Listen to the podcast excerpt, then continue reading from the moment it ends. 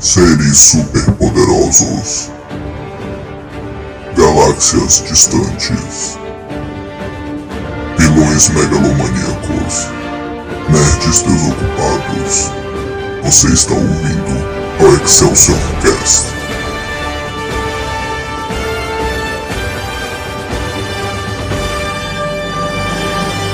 Excelsior! Atenção, este podcast contém spoilers. I've always wanted to direct a James Bond picture. And George said, I, I got that beat. I said, what do you mean? He said, I, I have a better idea. It's called Raiders of the Lost Ark.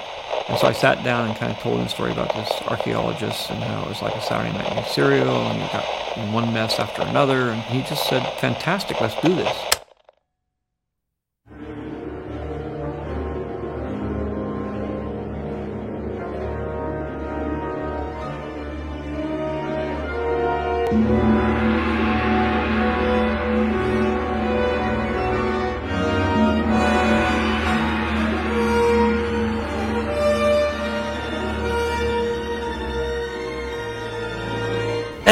Excelsior, meus amigos! Começando aqui mais um episódio do Excelsior Cast.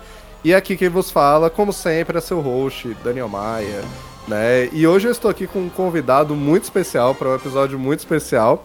E é ele que não aparece há um tempão aí. Vamos ver se vocês lembram Pois dele, por é. favor. Lorenzo, meu querido Lorenzo Anônimo. Ah, não, pra eu, eu- galera. eu tenho esse apelidinho ainda aqui. E aí, galera, que saudade de vocês, do, meu- do menino bonito Maia, desse programa maravilhoso, a maior potência de podcasts de super-heróis e, e atualidades e, filmes e coisas legais. É isso, pô. Ainda tem, pô. Porque é isso. Foi criada a, a, a aí do, do Lorenzo Anonymous lá atrás, no começo. E quem não acompanhou desde o início não sabe dessa lore. Mas é isso, então. É secreto. É, É, é, só, é, é só para os especiais, assiste 100 episódios e acha. Eu não vamos nem falar qual foi o episódio, Daniel, deixa a pessoa descobrir da De- não, deixa ela vai ter que ir atrás, ela vai ter que ir atrás. Mas, pois é, nós estamos aqui num episódio muito especial. Eu não poderia não chamar o Lourenço para participar aqui, porque estamos continuando uma série de filmes aí que a gente começou recentemente, né? E que logo vamos concluir. A gente vai falar assim de todos os filmes, porque existe um novo filme vindo aí dessa franquia, né? E provável último até o momento. E a gente falou já do primeiro, né? Eu fiz um episódio lá com a Letícia, muito especial. Se você não viu, vai lá ouvir, né, e tal. E é aquilo, você já viu a capa, você já sabe do que, que a gente vai falar aqui, você clicou neste episódio. Mas, por favor, Lorenzo, qual é o filme que a gente vai falar hoje? O filme hoje é uma obra-prima do cinema dos anos 90. Indiana Jones e o Tempo da, da Perdição. Inclusive eu tive o prazer de ver ele na sessão retrô com, com ninguém mais menos que o nosso grande anfitrião aqui, Daniel Maia. Foi uma experiência transcendental, não foi, Maia? Nossa, foi maravilhoso, velho. E é por isso que eu não podia deixar de trazer o Lorenzo aqui. A gente fez essa sessão especial, a gente participou, né? É, quando o Cinemark fazia aquelas sessões de clássicos e tal, de vez em quando, né? É, e aí ele passou Indiana Jones e o Templo da Perdição. E é, desde que eu conheço o Lorenzo, a gente troca figurinhas sobre os filmes que a gente gosta e Indiana Jones, assim. Eu lembro que tu sempre gostou, foi fã e tal. Aí eu chamei ele, a gente foi, nós dois lá, tava lotada a sala. Mano, foi muito bom. E foi uma experiência muito boa, velho. Foi muito divertido. Foi gostoso. muito legal. Eu lembro que galera gargalhava, assim, rachava o bico, batia palma. Foi uma sessão muito foda mesmo. Tem até foto desse dia aí, lá no Instagram e tudo. É, foi muito bom. Cara, eu só queria dizer que foi lindo. Tipo, eu tenho o filme tem seus problemas que a gente vai comentar, né? ah, Que, eu- que eu sempre dou uns raidzinho. Mas foi lindo. Quando, come... Cara, quando começa aquele filme feito pro cinema, aquela cena da, da menina loira dançando, a protagonista, né? Ela dançando e aquele fundo vermelho aparece Indiana Jones. Foi feito pro cinema, cara. É muito lindo no cinema. É um, é um outro É charme. maravilhoso. É um outro charme pro cinema que os filmes de hoje, tipo, não tem, tá ligado? Sim, e eu até deixo aqui que qualquer sessão especial que eu achar de outro Indiana Jones, eu vou. Eu quero ver todos no cinema mesmo. Aí que eu não vi desses antigos, né? É porque é maravilhoso, é bonito, é bem dirigido, é bem feito. Essa cena inicial mesmo é maravilhosa, ali homenageando os clássicos musicais de Hollywood e tudo. É, é, é- é lindo de ver isso no cinema. E inclusive fica aqui minha crítica a Cinemark. Eu sei que tá difícil, eu sei que a pandemia afetou muito aí o cinema e tal. Mas, cara, cadê as sessões de clássicos, velho? Eu tô sentindo falta. Tipo, Todos nós. Pô, eles faziam o tempo todo. É, nessas sessões de clássico, velho, eu fui ver esse do Indiana Jones. Eu cheguei a ver De Volta pro Futuro no Pô, cinema mano, também, o sério, primeiro. que foda. Não, aí foi. Foi agregou. tipo de última hora, eu vi que tava passando e eu não tinha nada pra fazer no dia. Eu, pô, eu vou lá. E eu fui sozinho, o cinema tava lotadaço, velho. Tipo, não tinha um. Sabe o que é não ter um lugar vago no cinema? Caraca, é Cara, louco. é, é incrível. Eu cheguei a ver o Poderoso Chefão 1 com a minha avó também no cinema. Fui ver Bonequinha de Luxo no cinema Caraca, também. que legal. É, pô, teve mais, velho. Ah, é, pô, a gente foi ver também o Superman, né? De 78, do Christopher Reeve. Tu foi junto comigo. Lembra? Mano, isso foi muito legal. E foi maneiro que a gente conseguiu pegar o pôster do cinema. Tu lembra disso? Eu tenho até hoje o pôster, pô. Mano, foi teu pai que foi Muito ligeiro, foda. não foi teu pai que foi ligeiro? Acho que ele tava lá. Aí ele viu, pega. Foi seu pai que viu isso? Não foi, foi ele, não foi? Foi, foi. A gente foi é, com meu pai e o meu irmão, e aí no final, é, meu pai viu os caras recolhendo o pôster e falou, "Ô, e esse pôster aí e tal. E aí o cara falou, ah, pô, tem- pode pegar, tem uma sala cheia de pôster pra jogar fora. E aí cada um pegou um. Não, aí ele abriu a sala, tipo, ele acho que deu pro seu irmão ou pra você, o que tava lá exposto. Aí o cara abriu uma salinha secreta e um monte de pôster maneiro desses. A gente pegou tudo. Aí fez fila depois que a gente, né, desbravou o universo dos pôsteres de cinema. Sim. Eu acho até que no do Indiana Jones a gente foi procurar, mas não tinha pôster do Indiana Jones, né? Aí a gente não conseguiu pegar, infelizmente. Sim. Mas, pô, essas sessões são ótimas. O outro de super-herói que eu vi foi o Batman de 89 também, que eu também fui com meu pai e com, com meu irmão. Foi uma sessão muito foda também. É, e é isso, só fica a reclamação, eu queria que voltasse. Eu ainda quero ver outros Indiana Jones no cinema. Eu ainda quero ver o Jurassic Park antigo no cinema também, que eu nunca assisti, nunca tive o privilégio de ver na telona. É, pô, ano passado aí teve o aniversário de 20 anos do primeiro Homem-Aranha, e eu tinha certeza que eles iam fazer uma sessão, eles não fizeram. Eu tô triste, então, por favor, ó, Cinemark, vulgo outras é, redes de cinema. Eu sei que tá difícil, mas, pô, as sessões sempre lotavam, velho. Então acho que vamos, vamos investir no marketingzinho aí e voltar com essas sessões clássicas, velho. Porque o pessoal gosta de ver, pô. O pessoal gosta.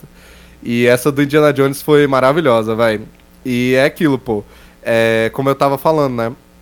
A gente já falou do primeiro aqui, a gente falou do Caçadores da Arca Perdida, lá de 81, né? E a gente lá abordou toda a origem da franquia, a origem do Indiana Jones, né? Como surgiu a ideia, como ele é um personagem ali realmente criado pelo George Lucas e trabalhado ali com outros roteiristas e eventualmente trazendo o Spielberg aí pra dirigir e tal Sim. né, de como ele nasceu da, da vontade do Spielberg de dirigir um 007, e aí o Jorge Lucas veio, pô, mas eu tenho uma ideia mais legal do que 007 e tal. Legal. é, a gente falou de tudo lá, então se vocês quiserem ouvir um pouquinho mais dessa criação, os atores que quase foram Indiana Jones, dá uma, olha, uma olhadinha lá no, no episódio. E aqui nós vamos falar, né, do Templo da Perdição, a famigerada sequência de Indiana Jones de 1984. Mesma equipe criativa, George Lucas no roteiro, é, Steven Spielberg na direção. É, mudou um pouco ali no roteiro, porque o primeiro teve muita ajuda do Lawrence Kasdan, né, que depois acabou também escrevendo Star Wars, né, o Império Contra-Ataque e tal, os outros assim, Aham. junto com o George Lucas. Esse daqui, o Kasdan, ele saiu da produção porque ele achou que não tava muita vibe dele, tava um filme muito... Ele usou a expressão mean spirit, né, tipo de... Spirit. É um filme pra baixo, né, tipo, é um filme pesado, um- é realmente mal intencionado em alguns, em alguns sentidos. Pera, e ele é- acabou saindo. Ele chamou o Templo da Ah. Perdição de Mean Spirit? É, ele achou que tava um projeto muito mean spirit, assim, então ele não entrou no roteiro, ele não trabalhou.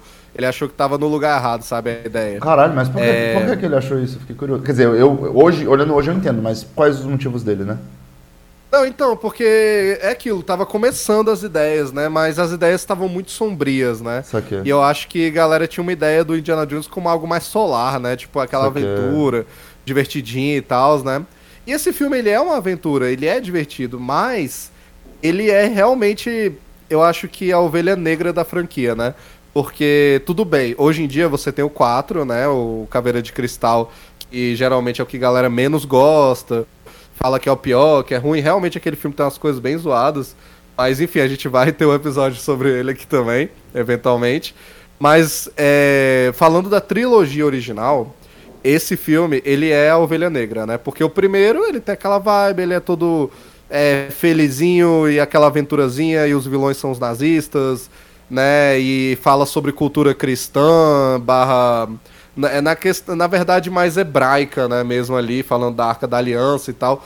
Aí depois o, a Última Cruzada, é, que é o terceiro filme também, mesma coisa. Pô, aventurazinha ali, feliz, solar e tal, luta contra os nazistas. Aí no caso, sim, é sobre a religião ali cristã, sobre a, o achado do Santo Graal, né, e tal. Uhum. É o Cálice de Cristo.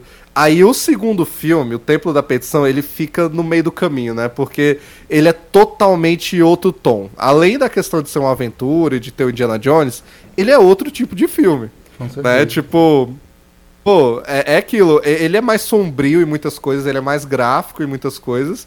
E ele fala ali sobre é, realmente, pô, deuses realmente ele induz e tal, né? Cultura indiana, é uma pegada completamente diferente. O jeito que a Maia, aventura começa. cá entre Ah, nós, é o, time- é o filme que tem mais estereótipos do Indiana Jones de todos, velho. Esse é o que tem mais estereótipo. É, isso é uma das coisas que pega também ele como a ovelha negra, né? E ele é bem É, preconceituoso. porque- É, algumas coisas dele são bem preconceituosas, assim, bem erradas moralmente. Não, e velho, eles são, mas eu vou te falar que pesquisando bastante sobre o filme e revendo ele agora pra ver o para para vir aqui falar, eu revi algumas coisas, tá ligado? Só que eu acho que não não chega a ser uma passada de pano pra algumas coisas, mas eu consegui entender mais os conceitos e algumas coisas eu até vi que tá, eu acho que isso não é realmente preconceito por si só. Mas, e eu vou falar direitinho delas é, daqui a pouco. Mas ele é estereotipado, ele é, tipo, não tem jeito.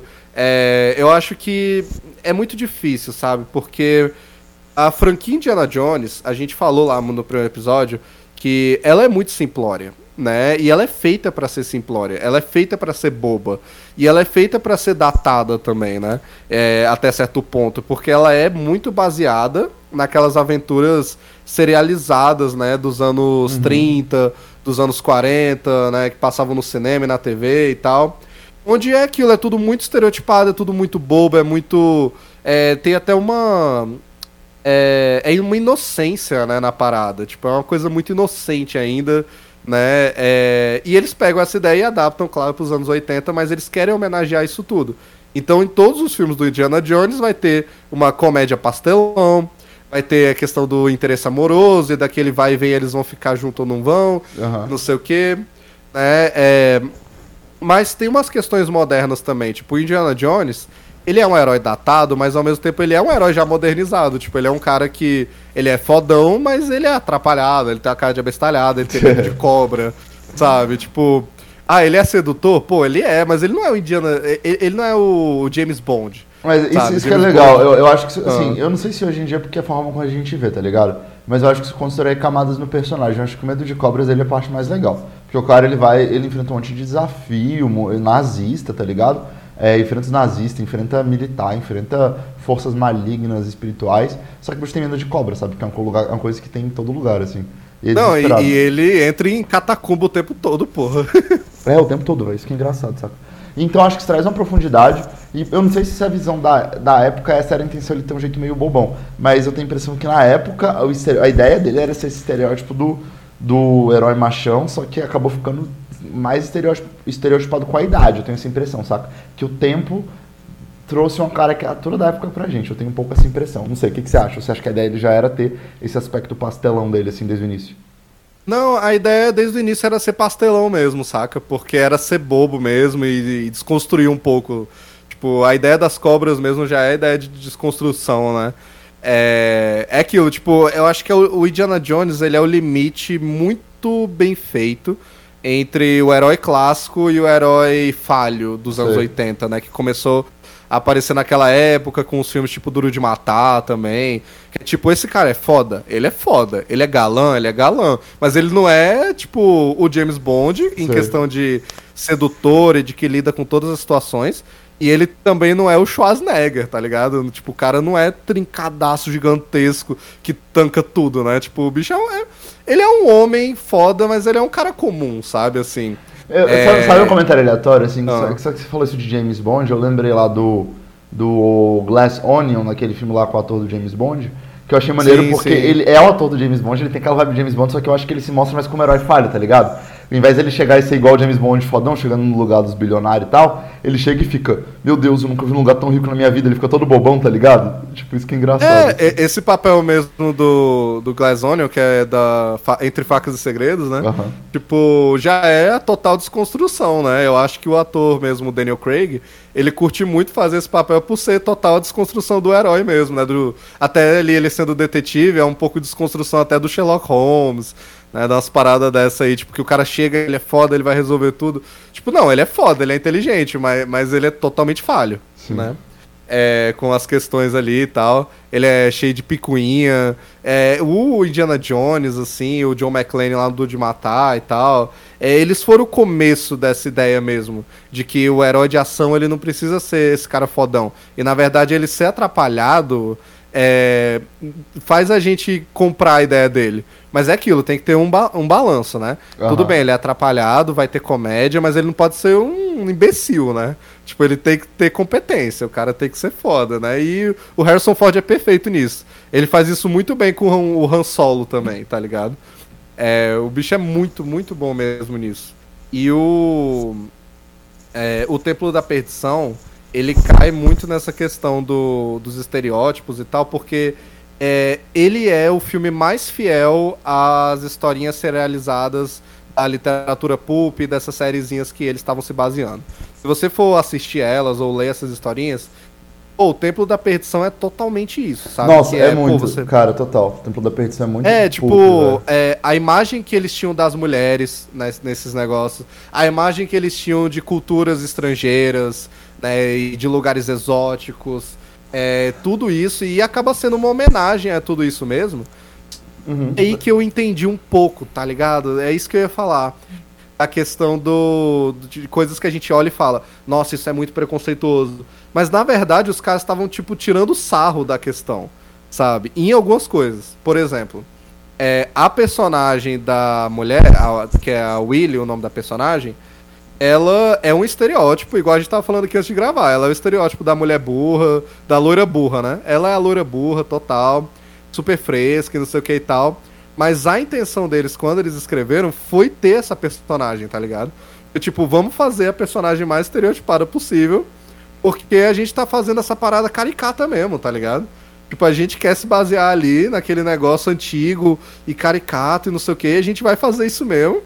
E a ideia também era, tipo, construir uma personagem totalmente diferente da Marion do primeiro filme, né? É, a Marion, é, eu falei muito aqui sobre isso com a Letícia, que, pô, ela tem algumas coisas, assim, que são datadas, como interesse amoroso, mas ela é muito avançada pra época, no sentido de que ela se vira, né? Ela é durona, ela tenta se livrar ali das situações e consegue Nossa, muitas total. A Mary é aquela, é aquela de cabelo preto do primeiro, eu acho, não é?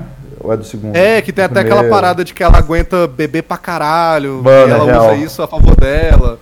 É, tipo, ela só é besta envolvendo Indiana Jones mesmo. Só que entra também na história de que ela é besta pelo Indiana Jones mesmo, tá ligado? Ela que é a mãe É. do filho do Indy, não é? Depois, no, no- acho que no quarto Isso. filme. No Ela volta mais no novinho, Caveira de volta. Cristal. Legal, isso é massa. Então, a ideia dos caras realmente era tipo, não, vamos fazer essa parada estereotipada mesmo, sabe? Aham. Tipo, e ela tem que ser diferente mesmo da Marion e tal. E a ideia também é que ela fosse uma personagem que batesse de frente com o Indiana Jones. É tipo, pô, qual é a personagem que o Indiana Jones vai odiar tá no meio da selva, tá ligado? Uma bicha mimada. Né? Justo. E a ideia é que ela fosse a mulher mais mimada do planeta e tal. Inclusive a atriz, ela falou que, pô, ela é totalmente feminista e ela sempre buscava uns papéis super, tipo, empoderadores e não sei o quê. Aí ela pegou essa oportunidade, né, no, Aham. de fazer o Indiana Jones. É, porque, pô, vai dar um boost na carreira e tal, e foi o que acabou acontecendo. É, aí ela falou que quando ela leu o roteiro, os pedaços lá e tal, ela pensou, pô, velho, mas aí meu papel vai ser tipo o total estereótipo negativo, tá ligado? E é tudo Só que que, ela disse quero. que quando ela foi fazer, ela se divertiu pra caralho. Ela disse que foi muito divertido fazer esse filme e fazer esse papel, tipo, da mina insuportável, tá ligado? E, e a ideia é que fosse Eu, engraçado. eu acho, eu acho que é tipo o ator do Your Mother, o... Qual é o nome dele? O Lourinho? O Barney, É o Barney. Qual é o nome dele, o ator? Esqueci. É o. Neil, Patrick, Har Neil Patrick Harris? Isso, Neil Patrick Harris. Mano, eu acho que é igual o Neil Patrick Harris, que, tipo, ele, ele é gay, tá ligado? Eu acho que é, tipo, ele fazendo estereótipo de um hétero machão, sabe? Ele deve ter se divertido muito É, ele fazendo faz isso, o velho. top. É, velho, muito Exatamente bom. isso, velho.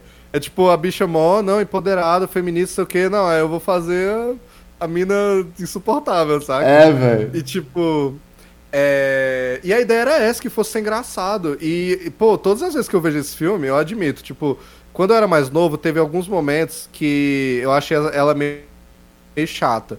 Mas nas últimas vezes que eu vi, que foi no cinema contigo, e agora aqui em casa, eu vou dizer que, vai, eu dou muita pala com ela, vai. Tipo, ela e o Indiana Jones, eles têm umas interações muito boas, e com o baixinho também, Aham. o moleque, vai, ela é muito engraçada, sabe? Mano, é muito boa. Ela é muito boa. E no final você cria um carinho pelos dois, tá ligado?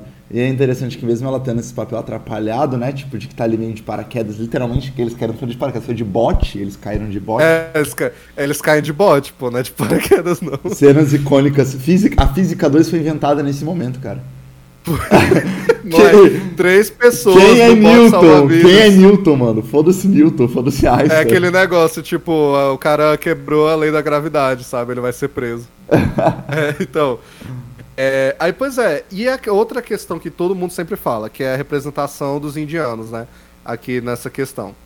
Aí eu vou dividir aqui alguns tópicos em relação a isso, né? Tipo, primeiro, todo mundo sempre fala da cena do, do jantar, né? Que é a cena do, do jantar exótico. Ah, é, tá ligado? não, mano, muito estereótipos. O maluco come cérebro de macaco. Eu nunca esqueci. Eu, eu era Então. criança. Eu nunca esqueci de cérebro de macaco. Ficou aquela porra. eu- Que nojo, eu era criança. Eu, eles comem cérebro Sim, de macaco. velho. Tipo, bagulho mal nada a ver, tá ligado? E aí, mano, eu tava vendo o making off do filme antes de vir gravar e tal. E, véi, eles falaram que, tipo, a intenção nunca foi dizer que os indianos comem aquilo. A intenção foi fazer uma cena exagerada mesmo. E a ideia é que ela seja exagerada dentro do filme. Tipo, tem uma cena cortada é que o Indiana, depois do jantar, né? Ele fala lá que, tipo, eles tentaram assustar eles com aquele jantar. Saca? Ele fala, pô, porque é, eles, eles trouxeram todo esse, tipo, essas paradas exóticas, esquisitonas e tal. Só que um hindu de verdade nunca nem tocaria numa carne. Parece ter um papo desse. Que ele fala. Então, foi ruim eles terem cortado esse papo. Ah. Né, esse diálogo. Porque É. realmente, eu sempre olhei e fiquei, nossa, mano, que coisa absurda. Os caras jogam qualquer merda na tela. é. Tipo, não, ou e se os. Acho que os indianos comem cérebro, Cérebro de macaco, acho que é Covid. Covid, É. Covid 1 foi inventado ali. Vídeo 1 foi inventado aí, velho. E, e não, essa não foi a intenção. A intenção foi fazer, primeiro, uma cena divertida. Tudo nesse filme, a gente tem que ter, em primeiro lugar, a noção de que a, a ideia é divertir. E é divertir sem, tipo. É sem compromisso mesmo, tá ligado? Não é compromisso Aham. com a realidade, ó, zero, tá ligado? É pra gente só se divertir. É, e realmente brincar com essa situação e dentro da história, é, eles estão tentando realmente dar uma assustada com aquela parada, né? Sim. Tipo, a cérebro de macaco, a sopa com olhos, tá ligado? A bicha pede, ah, eu É, quero uma coisa simples, uns dá uma olhos. sopa. Aí quando chega a sopa, tem uns olhos na sopa. Véi, isso não existe, tá ligado? Aí os malucos dando pala, tá ligado? No jantar falso. Caralho, botamos o olho no negócio da mina, saca? É, velho. Mano, comentário. eu- Essa cena me lembra Ah. quando eu morei na China. Pessoas morei na China. A introdução da Lore aqui do Lourenço. A Ló, da- a? Lorenzo morou em Macau. Morei em Macau. Quando eu morei lá, eu tava trocando ideia com o pessoal de lá, né? Da cultura macaense, que cultura, cultura é portuguesa com cultura chinesa. Aí a galera comentando assim comigo, né? Que esse bagulho tipo de. É, um moleque brasileiro que morava lá comentou, deu um exemplo muito bom. Que dizer que o chinês come rato, come barata, é uma coisa muito midiática. É, é tipo essa cena do Indiana Jones pra assustar, tá ligado? Isso é análogo pra gente, na Copa que teve no Rio, o povo vendendo rato frito na praia do Rio de Janeiro. Exatamente, Dizendo que é. brasileiro come rato frito, que é iguaria, tá ligado? E os imbecil do- dos europeus comem, velho, porque ou é exótico. É exótico, o brasileiro come rato frito, tipo, nunca, tá ligado? É um bagulho pra eu, assustar. eu, eu assim. não lembro se foi você mesmo que me falou isso, mas talvez tenha sido, mas eu acho que o meu tio também já comentou, ele já foi pra China e tudo. E, tipo, pô, tem sim, né? Quando você vai na China, por exemplo, tem lá os caras Ah. vendendo, tipo, ah, barata no espeto, é, tipo, qual é? escorpião no chocolate, tipo, umas paradas assim meio Ah. aleatórias, né? É, aí todo mundo, tipo, pô, adora ir pra China. E provar essas paradas exóticas, ou não provar e ficar com nojo, mas a galera adora falar. Nossa, eu Aham. fui na China e os caras estavam vendendo lá, velho, o escorpião, a barata no espeto. Mas, tipo, me falaram mesmo que a ideia é vender pra turista idiota mesmo, É. tá ligado? O chinês não come tipo, esses bagulho, mano. Ele- o chinês de verdade É, os não caras têm, tipo, porra. uma dieta muito baseada ali em arroz, né? Tipo, em legumes, nessas paradas, frango, né? E tudo. Aí a galera vai lá, vende um, uma barata assada, o bicho vai lá e come. Ô, eu fui na China e comi uma barata, sabe? e, e é meio que essa ideia do Indiana Jones, né, velho? Tipo, não, olha que exótico e tal. Porque o Indiana Jones, ele não tá representando a realidade. Ele tá representando esses seriados pulpes, tá ligado? É tipo, nossa, eu fui na China, os caras estavam comendo cérebro de macaco. Aí não sei o que, né? É no caso na Índia, né? É, e é isso, e dentro da história ainda tem esse contexto de que, não, é, dos caras do palácio tava realmente tentando fazer todo mundo. Tipo, tem, tem um cara lá, não sei se tu lembra, nessa cena, tem um oficial britânico que tá lá fazendo uma inspeção, não sei o que, e ele também tá todo com nojinho. E a ideia é, tipo, assustar esses caras também. E esse diálogo da, da mesa é muito bom, porque é, tem ali, pô, o Indiana Jones conversando com o primeiro-ministro lá do palácio é, sobre os boatos, né, que ele ouviu na aldeia, de que eles Ah, roubaram é, as é, uma coisa, crianças. eu não lembro se ele era Ah. primeiro-ministro da Índia, o maluco lá, ou não? Era só daquele lugar lá? Não, era do palácio, Ah, do porque palácio. tem aquela história de que o palácio estava abandonado há, hum, parece que 100 anos. Ah, é. Porque teve um passado lá sombrio de que tinha um culto demoníaco e os britânicos acabaram com esse culto e não sei o quê. É, e aí os caras da vila, né, que estavam sofrendo, falaram que o palácio reergueu com a força das trevas, né? Que eles roubaram as pedras e agora o palácio estava prosperando em riqueza por causa da força demoníaca lá, né? Que é do deus do mal lá, que eu esqueci o nome, é, acho que é Shankara. Tudo um é, negócio é desse. Shankara, tudo errado, mano. Nem existe a porra dos deuses, tá ligado? É o demônio, o demônio. É, eles falam de Shiva, né, que um é o do bem. Shiva existe, não existe?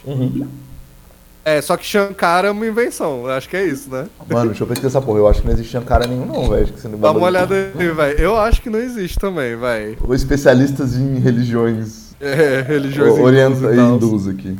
Kali, Kali. Kali. Ah, Shankara é o nome das pedras. Ah, é. É, As ó, pedras de Shankara. Kali é o deus do tempo e é esposo. É, eu não sei se o gênero dos deuses, desculpa. É, se é, é tipo esposo ou mulher de Shiva, Kali. Ó, Caramba, velho. é o deus do tempo, mudança, morte e erradicador de todos os maus. É, que eu lembro até que eles falam Kalima. Ah, é Kali, mano, é verdade. É a macumba lá pra tirar o coração do maluco. É Lembra? verdade, eu lembro desse bagulho, né? Ó, o amor entre a mãe divina e seus filhos humanos é um relacionamento único. Kali, a mãe das trevas, é uma dessas divindades com quem devotos têm um vínculo muito amoroso e íntimo. Apesar da sua aparência assustadora. Caralho, ela tem uma lingona pra fora aqui, umas caveironas do mal, velho. Então existe, velho. Caralho. Existe ó, deixa eu compartilhar pra você. É, Foda. É isso. Parabéns, Steven Spielberg e George Lucas, pela pesquisa. é Excelsior Pesquisas, mano. Então, Excelsior também é cultura, velho. Gente, ao vivo, Excelsior Pesquisas, velho. Existe. Que doido. Tô vendo aqui a Ó. imagem. Massa. Ó, suas caveironas, a lingona pra fora do, do Kiss, tá ligado? É. Caraca, que doido, velho. Gostei, gostei de saber, velho. É foda. Peculiar. Pô, velho, é. Só que aí, tipo, nessa cena mesmo que nem eu tava falando, eles têm essa conversa, né, que é bem interessante. Ele fica tentando descobrir ali se ele tira alguma coisa desse primeiro-ministro. E ao mesmo tempo, o britânico tá ali que nem um imbecil, só, tipo, curtindo a conversa e não sei o quê. Ah, tô fazendo inspeção aqui, não sei o que, não sei o que. E claro que foi na época, né, que os britânicos estavam ali. é, Era a Índia colônia, né, da, Aham. da Inglaterra e tudo.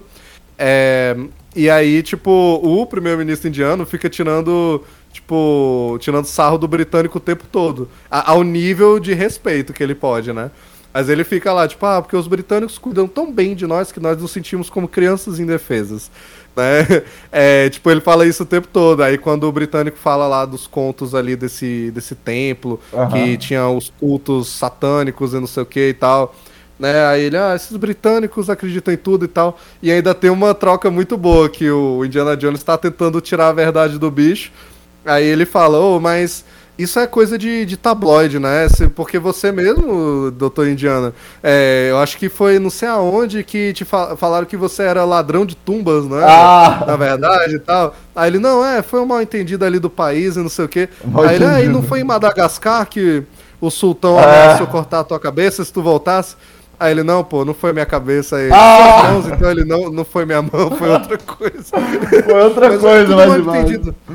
É tudo mal entendido e tal. Aí o bicho, ah, então, pô, é mal entendido. É uma conversa muito foda. É, essa relação como essa questão É, Essa da, cena é da boa. É, é, é nesse filme essa cena? Não tô lembrado dos jornalistas? É, não, é que não tem a cena, mas ele fala, né? Ô, Indiana Jones, não foi Ah, é você verdade. que teve aquela treta lá, não sei o quê. É tipo as aventuras que a gente nunca viu do Indiana Jones, saca? É, mas, pô, é muito foda essa cena. E aí a questão do jantar bizarro, eu acho que, primeiro, ficou icônico. É uma cena icônica que a gente espera chegar ela no filme e fica, caralho, a cena do jantar, os caras comendo cobra e não sei o que e tal. Sopa de olho, cérebro de macaco. É, eu velho. esqueci cérebro de macaco. Aqueles besouros lá que o bicho tira o casco e fica chupando e tal. É, véi, é foda. A cena é foda, eu vou falar que é real. E tipo, e é isso, a ideia era ser exagerado mesmo, tá ligado? É, agora, uma parada que é verdade mesmo e realmente, tipo, fala com, de novo, ah, esses seriados pulps e tal antigos, né? Mas ainda fala com os anos 80, porque nos anos 80 tinha muito esse problema, que é a questão do Salvador Branco do filme, né? Aham. Esse filme realmente tem o complexo de Salvador Branco, né? E, tipo, pô, o Indiana Jones cai ali por acaso na Índia e É, tal. do nada. Né? Aí galera da vila fala, não, porque a gente rezou pra caralho pra mandar o Salvador e tal. Não, e se liga também. Shiva é, mandou o Indiana Jones, porque ele é foda. Porque ele é foda. Mano, o cara não tem nenhuma habilidade especial, não tem superpoder. Tipo, tem 10 mil indianos. O filho dos malucos foi preso, tá ligado? Em vez da galera É, se tem um monte de cara da Um vila, monte. tá ligado? O- Conhece a cultura local, conhece tudo, ninguém faz um grupinho pra salvar os filhos. Ah, não, o Indiana Jones solo, solo. Ele, vai solo. solo. Ninguém vai com ele, moleque. Vai ele, a Ele, mina a menina e uma criança. criança. Ele solou o Templo da Perdição. O cara, ele zerou em modo hard o Templo da Perdição. Heróico. Sozinho, com um chicote. com um chicote. Não, eu acho engraçado, velho, no filme, quando eles falam, tipo, nossa, eles têm um exército, eles têm o poder lá de Kali, do mal, eles renunciaram Shiva, eles vieram aqui e roubaram todas as crianças, não sei o quê. É, e, tipo, a aldeia, assim, eu vi até uma galera tentando defender que, não, mas é porque a aldeia tava passando fome, os caras estão passando necessidade. Não, isso é verdade, pô, mas, tipo, a ideia é que, mano, tipo, nem pra juntar uma galera e não, o Indiana Jones vai e vai com essa galera. Não, tipo, eles estão morrendo de medo e tal, né? Então tem aquela visão de, tipo, ah, é galera que é supersticiosa, eles têm medo, eles nem chegam perto do palácio. né? Ó, em paralelo aqui, Daniel. Em paralelo. Game of Thrones. A Calice, mano, ela tinha três dragões e ela não foi sozinha, ela tinha um exército com ela. Ela, ela tinha um exército, porra. E É. a bicha tinha, nem, nem- os dragões foram suficientes, tá ligado? Ela tinha um exército. Indiana. Jones foi solar o tempo da perdição com um chicote. Não, e é muito bom, velho, quando eles falam, não, você vai lá, vai recuperar as pedras e vai salvar o meu povo. Aí ele tá duvidando da história, né? Mas ele fala, pô, vou, vou dar uma olhada se pá. Tô fazendo Não, nada. vai, não tô fazendo nada. Não tem, Ele não tem vai. polícia, não tem polícia na Índia, mano. É, não, até pensei, pô, não faria mais sentido ele ir até a capital, até Delhi, e falar com, com os britânicos ou com quem tá no poder, tipo, ó, eu ouvi falar que deu merda lá. Deu merda eu lá. até vi lá, tem uma hora que chega uma criança, né? É. E consegue escapar, e aí ele vê que não, é verdade mesmo, o negócio que tá dando ruim. É, então, pô, faria mais sentido ele juntar ali, tipo, olha, eu tô passando por aqui, eu vi essa história, eu acho Tô de tá bobeira. ali. Acabei de pular de um avião de um chinês que tentou me matar, que por sinal. no bote salva-vidas. bote, por sinal. É. Então, assim, mas é aquilo, tudo isso, óbvio, é pra acontecer o filme, pô. É pra ter aventura, é pra ter as besteiras que a gente gosta, tá É ligado? verdade. É, então é, pô. Aí tem a cena do jantar que é foda e tal. É, e aí depois também, tipo. É, eu acho que as interações também entre ele e a mina, a Willy, são muito boas, Aham. sabe? É tipo, é aquilo. é, se ela é o estereótipo do interesse amoroso e da mulher enjoada e tal, ele é o estereótipo do herói ali, com algumas revisões, igual a gente falou. É, tipo, o interesse deles um no outro é muito engraçado. E é o estereótipo também, é uma coisa boba. Só que é muito sincero também, que é tipo. Aquela cena de sedução entre os dois e tal. É, é, é engraçado porque é realmente. Véi, eles estão querendo um sexo, sabe? É isso, mano. Eles querem um Tipo, eles querem. Eles querem muito transar um com o outro, porque são duas pessoas muito bonitas numa situação ali.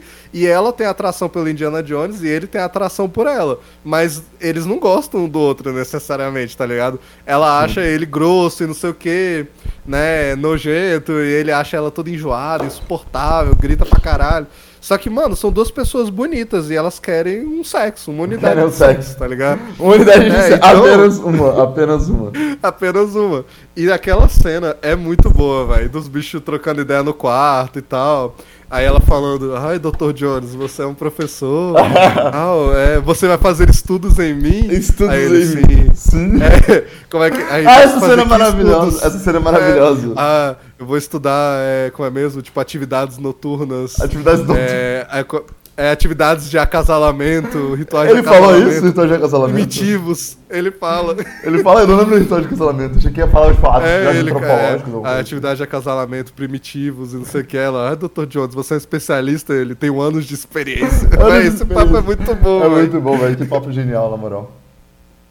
É incrível, velho. Então aquilo lá é bobo. É bobo mesmo, porra. Tu tá assistindo Indiana Jones, velho. É pra ser bobo.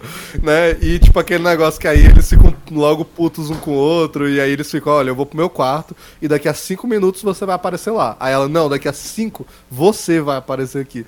E eles ficam esperando, cada um no quarto do outro e tal. Aham. E aí depois, eventualmente, aparece o cara lá pra matar o Indiana Jones. E aí o Indiana Jones fica morrendo lá e ela, Indy, você não veio aqui, eu poderia ter sido sua maior aventura, seu imbecil, não sei o quê. Aí quando ele mata o cara, ele entra correndo no Ah, é quarto real, é real. procurando. Pra ver se tem alguém e ela fica, Indy, eu tô aqui, você não tá me vendo? E ele, ao invés de falar com ela igual um ser humano, Ser humano normal, fica fingindo. ele fica, ah, pss, ah, deixa pra lá. Ah, aí ele vai e fica procurando pelo quarto. Aí tem uma hora que ele chega numa estátua de uma mina. Aí ele olha pra ver se tem uma passagem secreta. Aí ele pega nos peitos da estátua. Aí ela fala, Indy, eu tô aqui. E mostra os peitos Ah, dela. muito bom, velho. Muito bom essa cena. Cara, é aquilo, tipo, é, é tosco, mas é pra ser tosco. É isso que faz ser legal, tá ligado? Aham. É muito divertido. E a outra parada também que a galera fala também, questão de estereótipo e tal, é a questão do menino também, né? Do baixinho. Né? Tipo, ah, é o ajudante asiático, não sei o que, a criança órfã. E é meio, tipo, fica meio esquisito mesmo com a relação deles, né? Tipo, pô, o Indiana Jones adotou esse moleque? Mano, Não. é isso que eu ia falar. Eu tenho uma crítica muito grande a isso, velho. Essa cena do Ah. moleque, tipo. É porque, cara, o moleque fala, índio, eu te considero quase como um pai. E, tipo, mano, o, o índio tá criando essa criança há maior tempo, tá ligado? Isso é adoção. É igual o É Batman tipo Robin. cota. Ele meio que adotou o moleque, só que não, só porque o moleque é chinês e não é meu filho de sangue, vai ser, tipo, meu escravo particular, tá ligado? Isso é paia, mano. Isso é bem escroto. Tipo, bota o moleque É, pra ele até fala, carro. tipo, ah, porque o- o- os pais dele morreram na invasão chinesa, na invasão japonesa na China, né? E tal, e aí ele encontrou o menino batendo carteira na rua, e dá a entender mesmo que é isso. E desde então ele é um contato dele lá, que ele divide os, os lucros, né? Ele paga o moleque e tal. Só que é aquilo, até o fim do filme tem uma relação paterna muito clara ali, principalmente É, o menino com ele, só que com ele, dele com o menino também no final. A merda é que é aquilo, Indiana Jones não é uma série que foi feita pra ter uma grande continuidade. A ideia é que seja episódico cada filme, né? Claro que é aquilo, pô, no último a Marion volta e ele tem um filho, e agora no novo filme é, com certeza vai ter alguma referência ao passado, e não sei o quê. Mas a ideia desses três filmes é ser episódico. Então, esse menininho, o baixinho, ele sumiu. A gente não sabe. Ele nunca mais voltou. Exato, o moleque, o moleque criou uma criança e abandonou o moleque na China só porque o bicho é chinês, tá ligado? O bicho É, adotou tipo, a a criança, gente não velho. entende o que aconteceu, porque a ideia é ser um episódico. Então esse episódio tem a criança. E depois não. Mano, isso é um grande erro de continuidade. Eu acho que eles podiam ter, tipo. Primeiro que eu acho que isso pega mal pra caralho.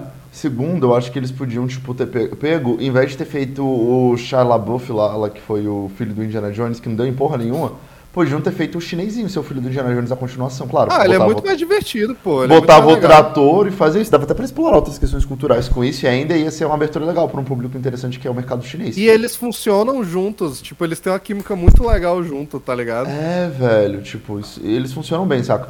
E eu acho que isso é muito interessante. Tipo, não, não, obviamente o mesmo ator, que é esse que ganhou o Oscar agora, acho que não ia ter muito sentido pegar ele porque ele já tá muito velho pra. Poderia ser, mas a ideia. Assim, é, dentro da idade do Indiana Jones vai também, né? Porque o Indiana Jones, É. teoricamente, tem a idade do Harrison Ford, que é tipo 80 anos. É, é, daria. É, mas mas- é, o, persona- daria, o, perso- é. o personagem, quando saiu do Shia LaBeouf, ele era novinho, ele tinha uns 20 e poucos anos, o personagem 30, sei lá. O personagem É. do Shia LaBeouf, né? Então acho que talvez pra esse ator da época, não sei se funcionaria tão bem. Mas, mano, teria sido melhor, eu acho, sabe, de continuidade pensando nisso. Ah, teria, vai. Esse molequinho é legal. Ele foi um acerto desse filme. Ele é uma das melhores coisas do filme. Ele é, É muito genial. divertido, ele é muito carismático, ele já mostrava o talento dele, principalmente para cenas é, cômicas e cenas de ação também. Mas as cenas de drama também, quando o Indiana Jones fica macumbado lá, fica do mal e não sei o que, e o molequinho chorando, Indy, eu te amo, e queima ele, assim, pra ele acordar do, da transe. Tipo, é, é muito legal, assim. É, e é aquilo, foi uma coisa nova que eles trouxeram. Mas, inclusive, é aquilo, esse moleque não voltou em nenhum filme. Né? E esse é o segundo Isso filme. é muito errado, É. mano. Ele criou uma criança, É. iludiu uma criança abandonada que perdeu os pais e abandonou o moleque de novo. Pois é, a gente não sabe. É, ficou por aí. Não, não, É. não é que a gente sabe o que aconteceu, né, velho? É, tipo, é aquela história. Eu, no primeiro episódio aqui, sobre falando sobre os caçadores da Arca Perdida, eu comentei que, é, tem algumas Ah. coisas que eu acho que só não foram feitas pra você pensar sobre, tá Justo, ligado? justo. É tipo, foda-se assim, sabe? Mas se, tu pensar... de- se você pensar demais sobre, você chora. É, pois é. Então, aí o moleque não aparece mais em nenhum filme, né? Mas isso é mais esquisito ainda quando você para pra pensar.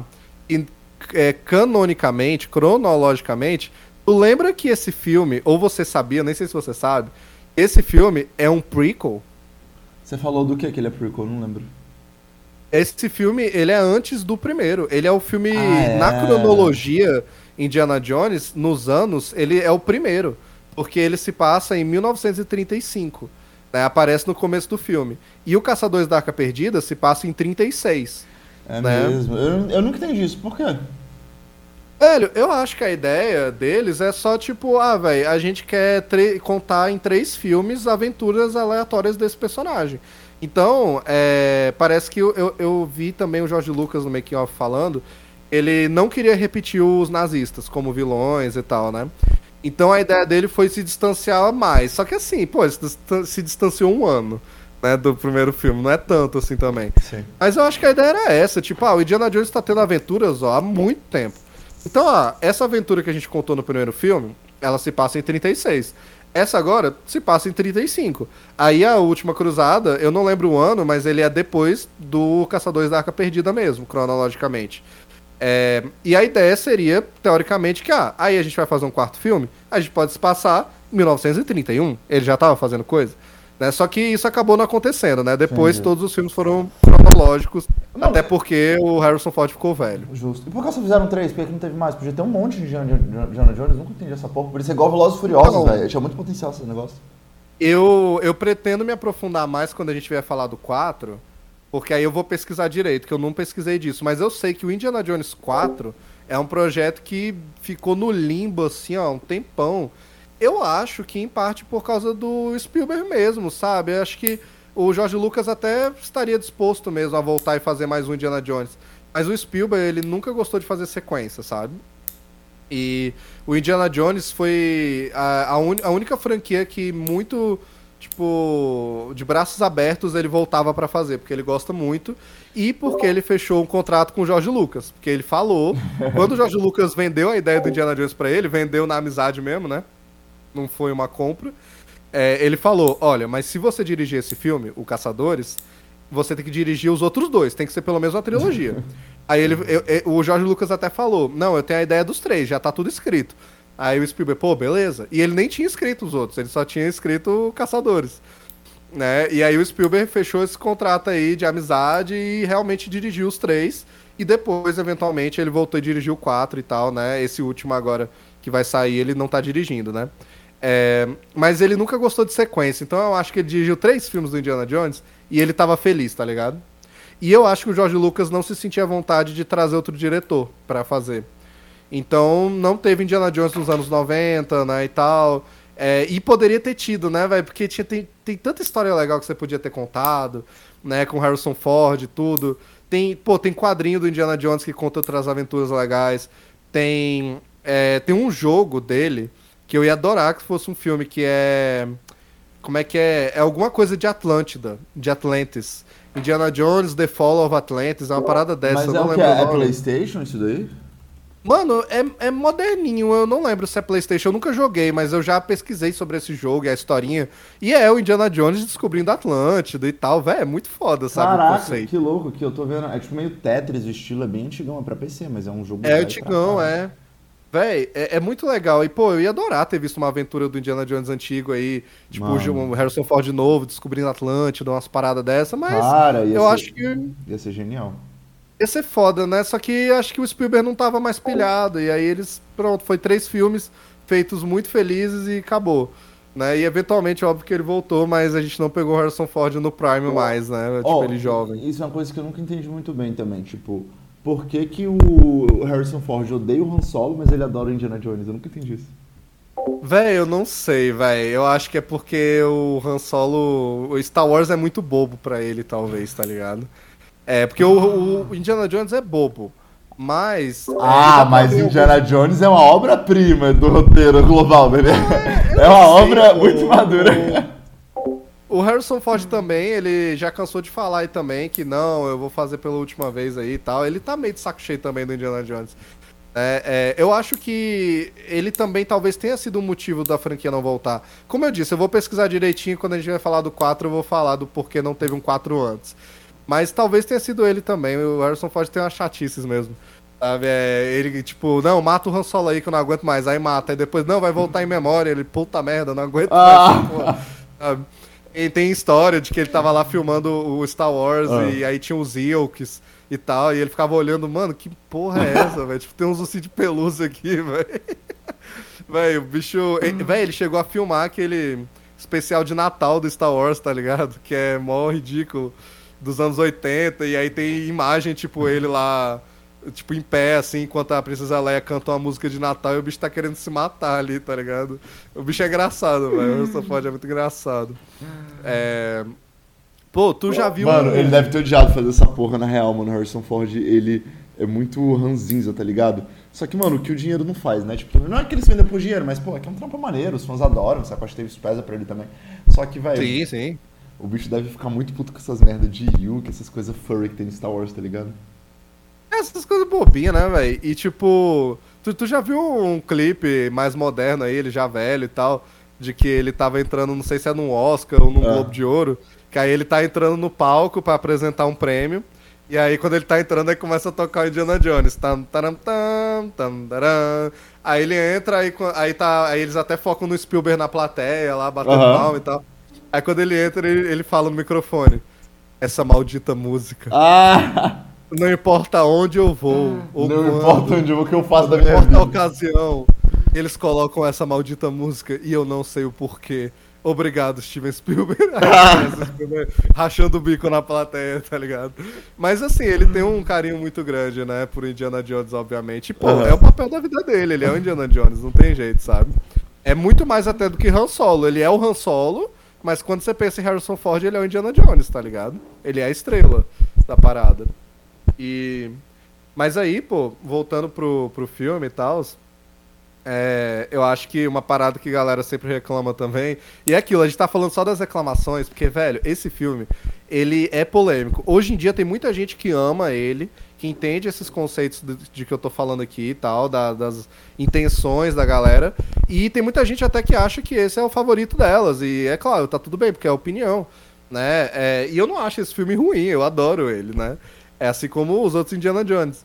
É, só que ele é ovelha negra mesmo. Na época, ele foi muito criticado pelos críticos, pelo público, de que ele era pesado, de que ele não tinha o tom do primeiro, de que ele era estereotipado, de que ele era racista, de que ele era é, é, é, machista, né? Eu tava lembrando do, da expressão womanizer, né? Que eles falam em inglês e tal. É, o nossa, É. nem tem isso em português, né? Womanizer, eu acho que tem nada análogo. É, o womanizer eu acho que não existe, é só machista mesmo, sabe? Ah. Assim, Womanizer, é... caraca, muito velho. Mulherengo? É, é- Mulherengo, será? É, mulherengo, talvez, que eles falam, tipo, o Indiana Jones é um, um, womanizer. Mas, então... mas não tem um sentido de assédio sexual também, um womanizer em inglês? É de. tratar a mulher igual objeto, sabe? E de Saquei. tratar também no estereótipo. Eu acho que seria um mulherengo machista mesmo, sabe? Tipo, Saquei. uma mesclada, assim. Isso aqui, isso aqui. É um heterotop. Um heterotop. assim, sabe?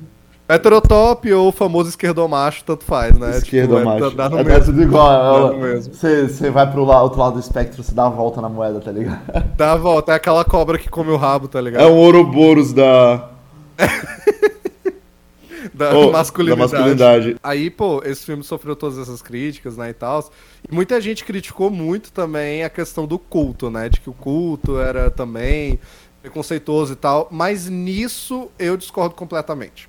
Por quê? Ah. Porque, mano, é, é, senão não tem história, pô. Tipo, a ideia é um culto maligno. Porra, mano, é uma merda, né, velho? Não dá pra ter história sem racismo, que droga, mano, que merda. Não, mas, tipo, Viver no século XXI, não dá pra fazer filme, porra. Esse vai ser o último episódio da história da Excelsior, tá ligado? Acabou aqui.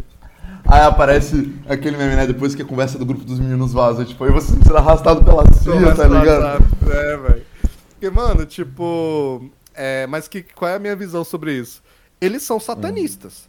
E se o filme fizesse a mesma história, do mesmo jeito, só que com cristianismo, tá ligado? Tipo, Indiana Jones descobriu uma seita satânica. Mesma coisa, que o cara dá um grito lá, arranca o coração do outro, joga o cara lá, sacrifício humano no fogo, e depois deixa o Indiana Jones do mal. A mesma coisa, com voodoo, com bonequinho.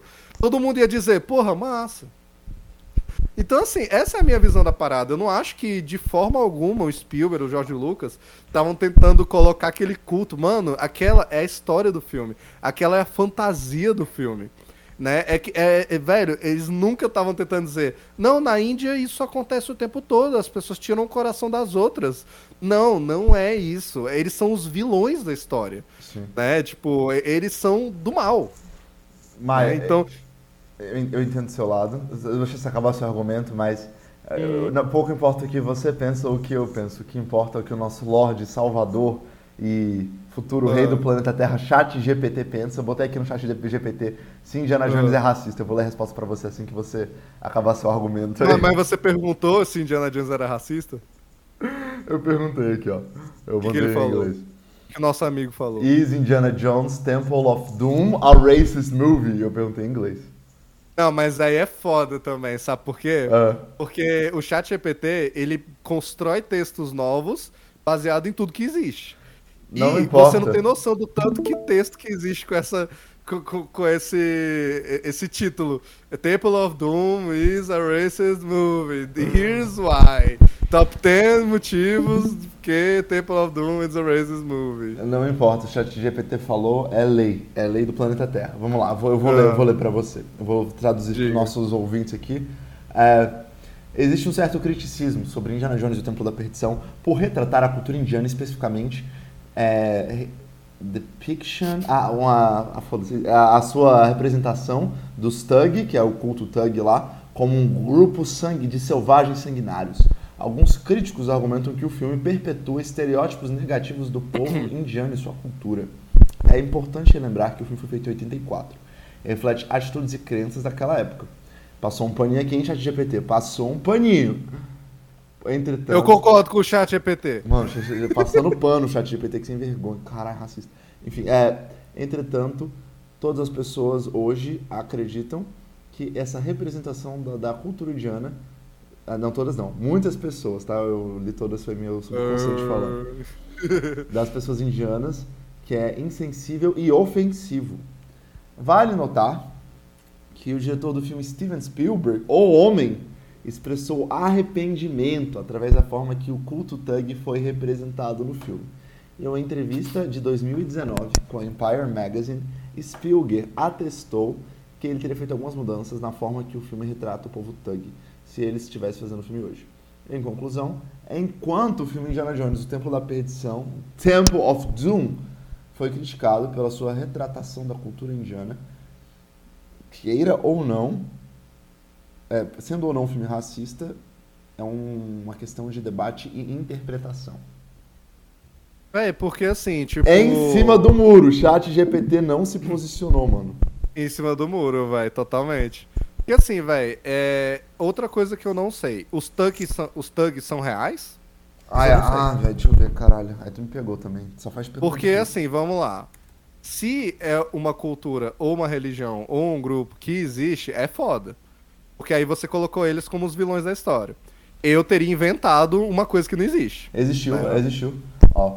Existiu no passado? Sim, ó. é- Não existe é- mais? é- acho que não, é antigo, ó, se liga. Thugs foram uma fraternidade secreta de assassinos e ladrões viajantes que apareceram na história da Índia. Os registros indicam que se tornaram operantes a partir do século XVI até meados do século XIX. Pô, mas o que, que tem de positivo nisso aí que tu leu? Não, nada, mas existiram. Aí você perguntou pra eu falar se existiu. Não, não, não, não. Tu não fez nada de errado. É porque, tipo, a gente tava lendo aqui. Nossa, a forma como eles. Tipo, depicted, né? Como eles mostraram os thugs. Aí você. Foi um grupo de assassinos e ladrões sanguinários. é, porra, mas então, caralho. Não, isso não existe mais. Depois eu vou pesquisar mais. Eu não sabia que eles realmente. Tipo, a ideia vinha de algo real, tá ligado? Não, então, mano, esse é o bagulho. Tipo, se liga. Eles só tem coisa ruim. Eles eram assassinos e ladrões, faziam coisas ruins. Mas concorda comigo que tem uma diferença muito grande entre você sacrificar seres humanos e, e fazer pactos satânicos do que você ser um ladrão assassino? Saca? Tipo, é igual a antropofagia. Não, não, a diferença existe, obviamente. É igual, é igual. Eu até fui no museu lá do Itaú esses dias, né? É bem legal, tem aqui na Paulista.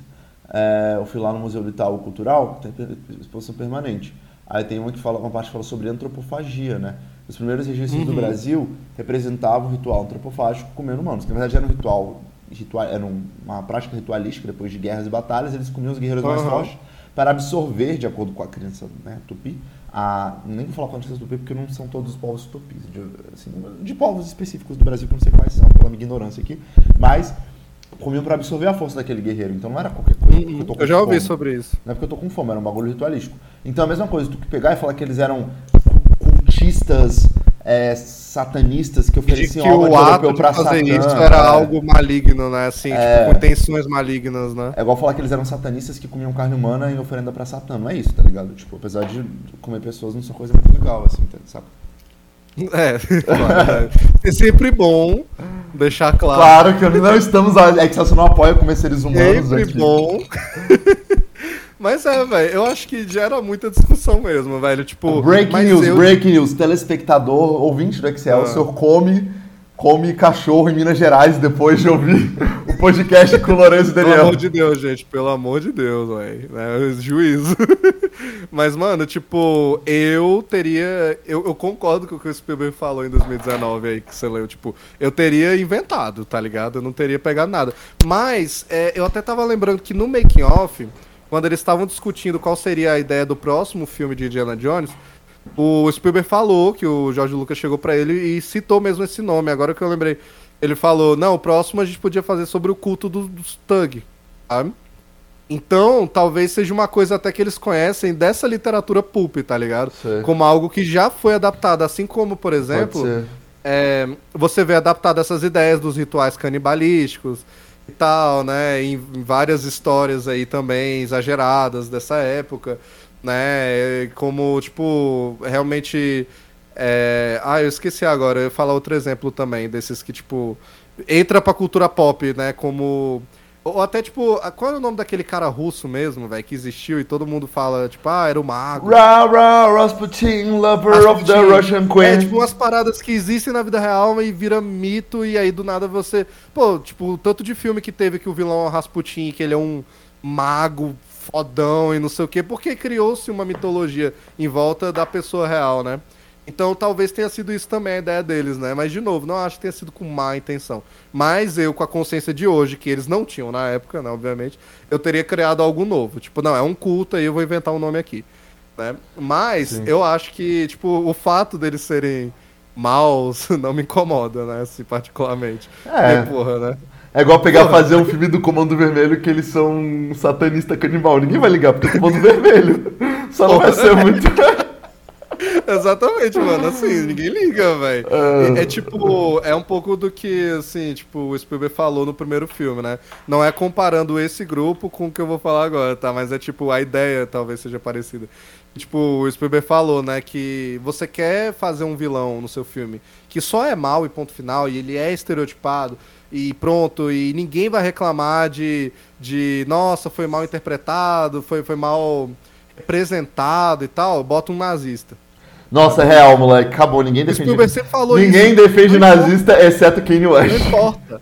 E aí que. É, porra. E aí que, que o Spielberg fez depois desse filme? Ele fez outro filme que os vilões são nazistas, porra. Porque. É mais isso, fácil, velho. É mais fácil, é só É, botar porque nazista. ninguém vai reclamar. A- a, tipo, depois do nazista, eu acho que veio o russo, né? É. Nessa época da Guerra Fria. Mas até os russos, hoje em dia, alguém já pode. É, já pode chegar e dizer, não, pô, mas que isso, os russos não são assim também e tal, não sei o quê. Mas bem. ninguém vai chegar, vai ous- ousar, e com razão, falar, ou, essa representação de nazismo aí tá exagerado. não, não é como foi na realidade. Porque assim, né? Tirando a questão do vilão ser bobo, a realidade é meio que. É, eles, são, eles não prestavam mesmo, tá ligado? Mas é, eu acho que eles se aventuraram em terrenos sombrios no Templo da Perdição e tomaram uma paulada com isso também. E isso fez eles voltarem pros nazistas no outro filme, né? É, eu acho que uma das coisas mais legais e admiráveis do Templo da Perdição é que ele é arriscado, tá ligado? Ele não é a, a continuação que os produtores iam querer, tá ligado? Ele não é a continuação que o público ia querer também. Ele surpreendeu todo mundo. Porque, a- apesar de que eu amo o, A Última Cruzada, né? E eu já falei aqui que ele é o meu favorito, eu adoro aquele filme. É, ele é um filme que tem sua qualidade própria, obviamente, ele é incrível, mas ele é uma, um aprimoramento do primeiro filme ele pega muitos dos conceitos, é que nem eu falei. Ah, a cultura hebraica, barra cristã, é, os nazistas como vilões e não sei o quê, uma aventura pela Europa, né, e tal, representando povos europeus, né, é porque é mais fácil mesmo, né, e também é o que deu certo no primeiro. Então quando você pensa, pô, o primeiro deu certo, vai ter o dois. É, ah, o 2 vai ser isso, vai ser nazista de novo. Sim. Tipo, o Jorge Lucas, ele falou que o ato de escrever aí o, o Templo da Petição foi uma parada muito maluca e muito arriscada, né? Porque ele disse que ele se viu num, é, num, num beco sem saída, tipo a faca de dois gumes, sabe? Que é tipo. Ou ele faz um filme muito parecido com o primeiro, mudando o vilão e a menina da vez, mas é muito parecido, mesma coisa, e todo mundo vai achar divertido e vai fazer sucesso, mas os críticos e muitas pessoas vão acusar ele de estar só Aham. refazendo o primeiro. Né, Você tá só refazendo o primeiro, você não tá criando nada novo. É verdade. E se ele criar algo novo, só colocar o mesmo personagem numa situação completamente diferente, ele vai sofrer criticismo de quem só queria ver o mesmo, queria ver o mesmo filme. Só que ele optou pelo mais arriscado, né? É, e eu acho legal que eles fizeram os dois. Eles fizeram uma continuação arriscada e uma continuação mais fácil. E as duas eu gosto, assim, né? Tipo, o Templo da Petição é arriscado. E ele queria também um filme sombrio. Ele queria É real, eu que gostei. esse fosse o Império Contra-Ataca da trilogia do Indiana Jones. Caraca, mano, o é moleque, o moleque tá inspirado, velho. O bicho tá ma mabando um ovo aqui do Tempo da Perdição, bonito. Mas não, é, não mas Fanboy, o Jorge. Lucas. Palavras do Jorge Lucas de que esse filme seria o Império Contra-Ataca do Indiana Jones, né? Ele falou isso e tal. é, na ideia de ser sombrio, né? Do clima do filme. Obviamente, Indiana Jones não tem uma trilogia fechada, né? Mas, é... Aí, por exemplo, tem outra questão também que eu queria falar que é interessante. Aí é mais de bastidores. É, isso pode explicar um pouco do, do filme ser mais pesado e ser mais sombrio e de ter essa questão do mean spirit, né? Esse mau espírito sobre as coisas, né? De ser mais pessimista. O Jorge Lucas estava passando por um puta de um divórcio fudido nessa época. Sabe, o divórcio dele foi muito complicado e ele só foi realmente. Só entrou ao público mesmo que ele estava tendo um divórcio, inclusive, depois do lançamento do Retorno de Jedi. Foi um contrato que ele fechou com a Caraca, esposa dele. Ele fez um Pra contrato com a treta. esposa? É, tipo, eles combinaram, assim, não, só vai sair pra imprensa que a gente tá se divorciando depois do lançamento do terceiro filme, que se não me engano foi em 83, antes do Templo da Perdição, né? É, e aí, pô, foi um divórcio ferrado, eu não sei os detalhes, mas pelo que eu vi, assim, foi muito complicado mesmo. Teve muita coisa que o Jorge Lucas não teve uma opinião ali e tal, no- na questão do divórcio, custódia do, da- da- do filho ou da filha, eu não lembro, que eles tinham juntos e tal. E ele tava muito triste e puto e. Ele tava mal. Foi uma época mal na vida dele. E ele fala isso no making off do filme. Que ele acha que realmente ele escrevendo o roteiro nessa época contribuiu pro filme ser assim, entendeu? Não ficar tão bem, bom, ficar mais um pessimista, pouco. né? Desculpa, não é não ser tão bom, é ficar mais dark que você falou, né? Mais me invade. É, assim. mais pessimista, é mais dark. Ele tava tentando expurgar uns. A verdade é que os verdadeiros demônios are the friends we made along the way. Não, e outra coisa, velho. Aí é aquilo. Esse é o lado do Jorge Lucas. Ele escreveu o roteiro, né? O Spielberg só dirigiu. Mas, outro fato. Spielberg também estava passando por um divórcio. Porra, os Nessa caras só época. divorciam, mano. Que Os caras são velho? brother, filho. Os bichos são brother. Eles combinam até pra divorciar, que merda é esse? Um vai divorciar o outro, não, tamo junto, pô. A verdade é que eles se divorciaram pra ver o romance deles, um com o outro. E o filho foi o Indiana Jones. Meu filho foi Indiana Jones. Véi, e aí tem. Aí, pois é, isso contribuiu mais ainda pro sentimento desse filme. Agora, qual é a outra história de bastidores interessante, né? É, Vamos lembrar, né? O, Spiel- o- o Spielberg estava se divorciando, ele estava solteiro na época desse filme, mas dentro do que é registrado, não aconteceu nada nessa época também. Mas você sabia que a senhorita, que é a Willy, a interesse amoroso, loira burra do filme e tal, com todo respeito à atriz, eu vou até pegar o nome dela aqui. Ela é esposa do Spielberg, ela se tornou esposa do Que? Spielberg. Ela casou com o Spielberg, mano? E ela tá até hoje casada com ele, eles têm trocentos filhos, né? Casou, Um casamento aparentemente feliz. É, Caralho, depois do divórcio do Spielberg. é, é a Kate, Ah, Kate. Capshaw. Mas assim, né, não tem nada Mas, a ver mas, com o divórcio. mas divórcio o Spielberg, aconteceu antes. ele já era esquisitão é, quando ela casou com ele ou ele era gatinho ainda? Ele era o Spielberg, porra. Ele barbudo, palhaço, tá ligado? É, eu tava até vendo no making off umas filmagens do set, né? E eles não começaram a namorar na época desse filme. Eles ficaram amigos na época desse filme. E anos depois eles foram casar. Começaram a namorar e foram casar.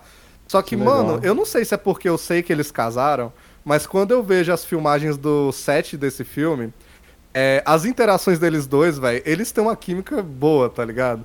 Que tipo, legal. o Spielberg fica fazendo piadinha com ela, e ela faz piada de volta, e dá pra ver que, velho, parece que tem um flerte ali. Eu não sei se é impressão minha, mas parece, sabe? Não, a minha pergunta que eu quero fazer de verdade é se ele era velhão quando eles se conheceram. Quando... Deixa eu ver. Não, anos 80, pô, Ele bicho era tava jovem? no prime dele, ah, pô. não, suave. Não, é, não é querendo, não é contra pessoas velhonas, né? É. Mas é que tem, tem aquele estereótipo do velho safado que fica quase novinho, isso me incomoda, saca? Não, não, não. É, ap- aparentemente é- foi super de boas. Inclusive, num documentário sobre a vida do Spielberg, que tem na HBO Max. Mas ele é um, ele é um que coroa muito gato, foda. velho. Ele é um coroa gato, Spielberg é um coroa gato. Não, o Spielberg envelheceu bem pra caralho. E ela também, ela ficou bonitona, Tá velho. Tipo, eles são um casal bonito, tá ligado?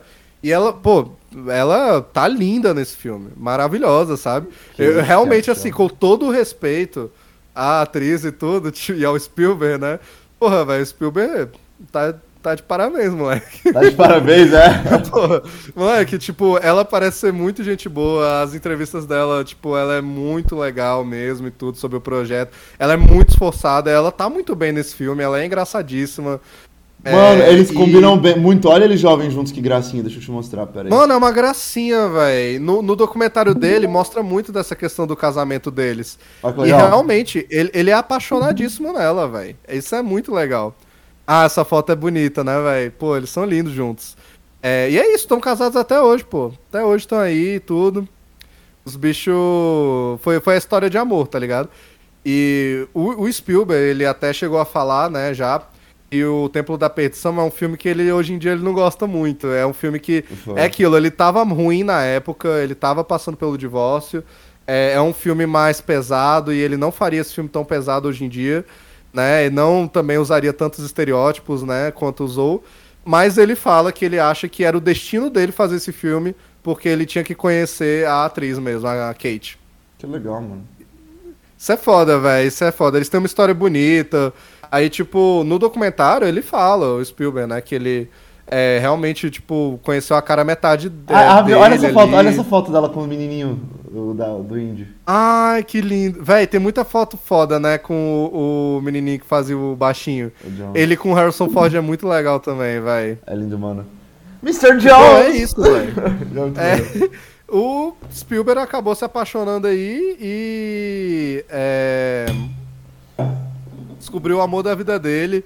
Eles têm uma história bonita, tipo, ela inclusive se converteu ao judaísmo pra casar com ele Sério? e foi total e foi total opção dela. O Spielberg tava bem afastado da religião na época até Caralho. e tal. E, e ela se converteu pra casar com ele certinho e tal, né? E aí isso acabou reaproximando ele da religião dele também, e abraçar as origens dele massa, mesmo, da família. Eles têm uma história muito bonita, velho, é bem legal. E eles se conheceram fazendo esse filme. E é muito massa ver a- a- os, os bastidores mesmo, que eles têm umas trocas muito boas ali, que dá pra ver que, pô, facilmente saiu uma amizade e facilmente velho. saiu um casamento, tá ligado? Isso é maneiro. Os bichos, eles dão certo. Tem até uma parada que ela ela tinha que fazer uma cena ela ficaria no meio de um- várias cobras, ou ela ia ter que interagir com a cobra, um negócio desse. E ela falou que quando ela foi filmar o filme, ela não tinha lido todo o roteiro. Mas, né, Merda, é, ela não moleque. fez o dever de casa.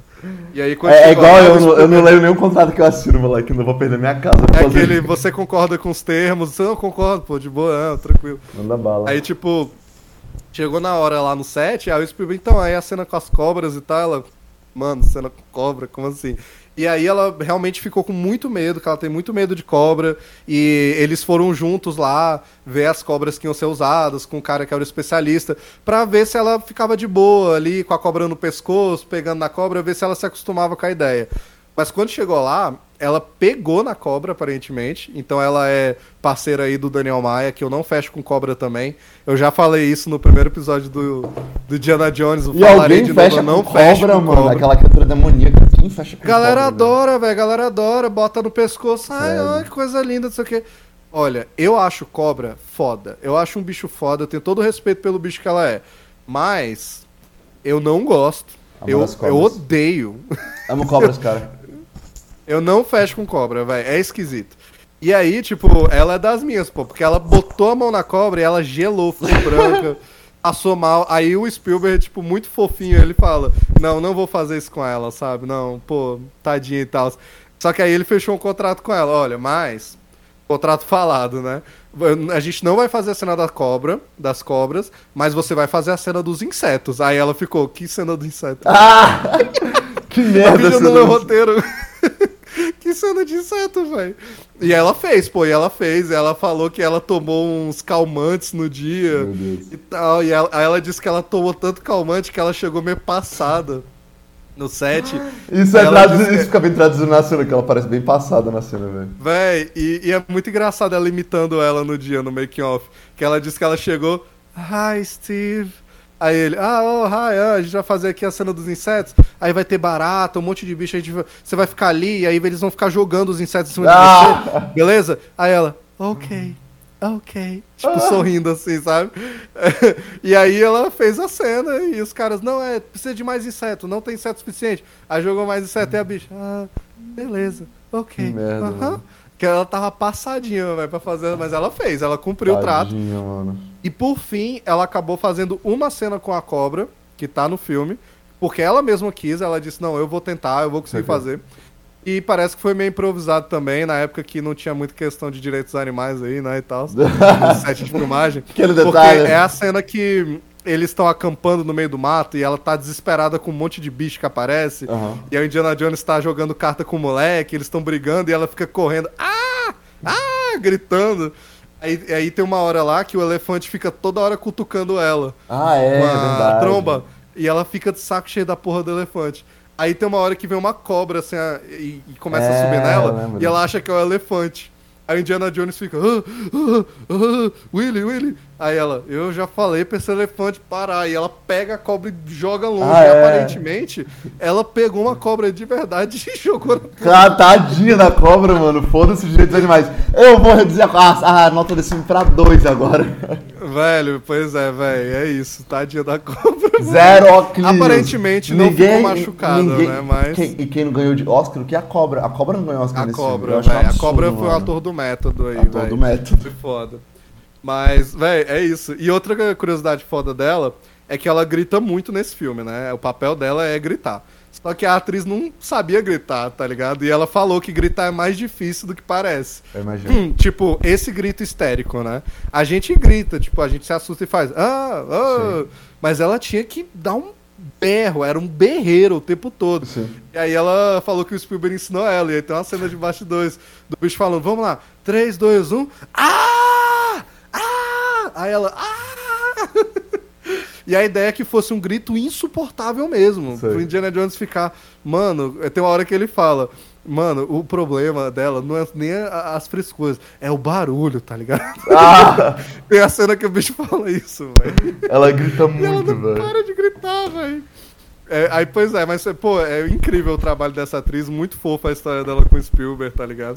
O jeito que eles se tratavam no set, as brincadeiras, é muito legal ver o making off assim. Pô, são duas pessoas ali, ficando amigas, se apaixonando, é muito legal mesmo. E é aquilo, pô, no fim tudo acabou bem pro nosso querido Spielberg, tudo acabou bem pro nosso querido George Lucas também. Homem. Lucas é, eu não sei se ele casou de novo, mas eu sei que ele adotou é, vários filhos depois como pai solteiro. Tu sabia disso? Sério? Eu não sabia que louco, velho. Pois é, velho. Tipo, o bicho, porque ele queria muito ser pai mesmo, assim, mais vezes, né? E tudo.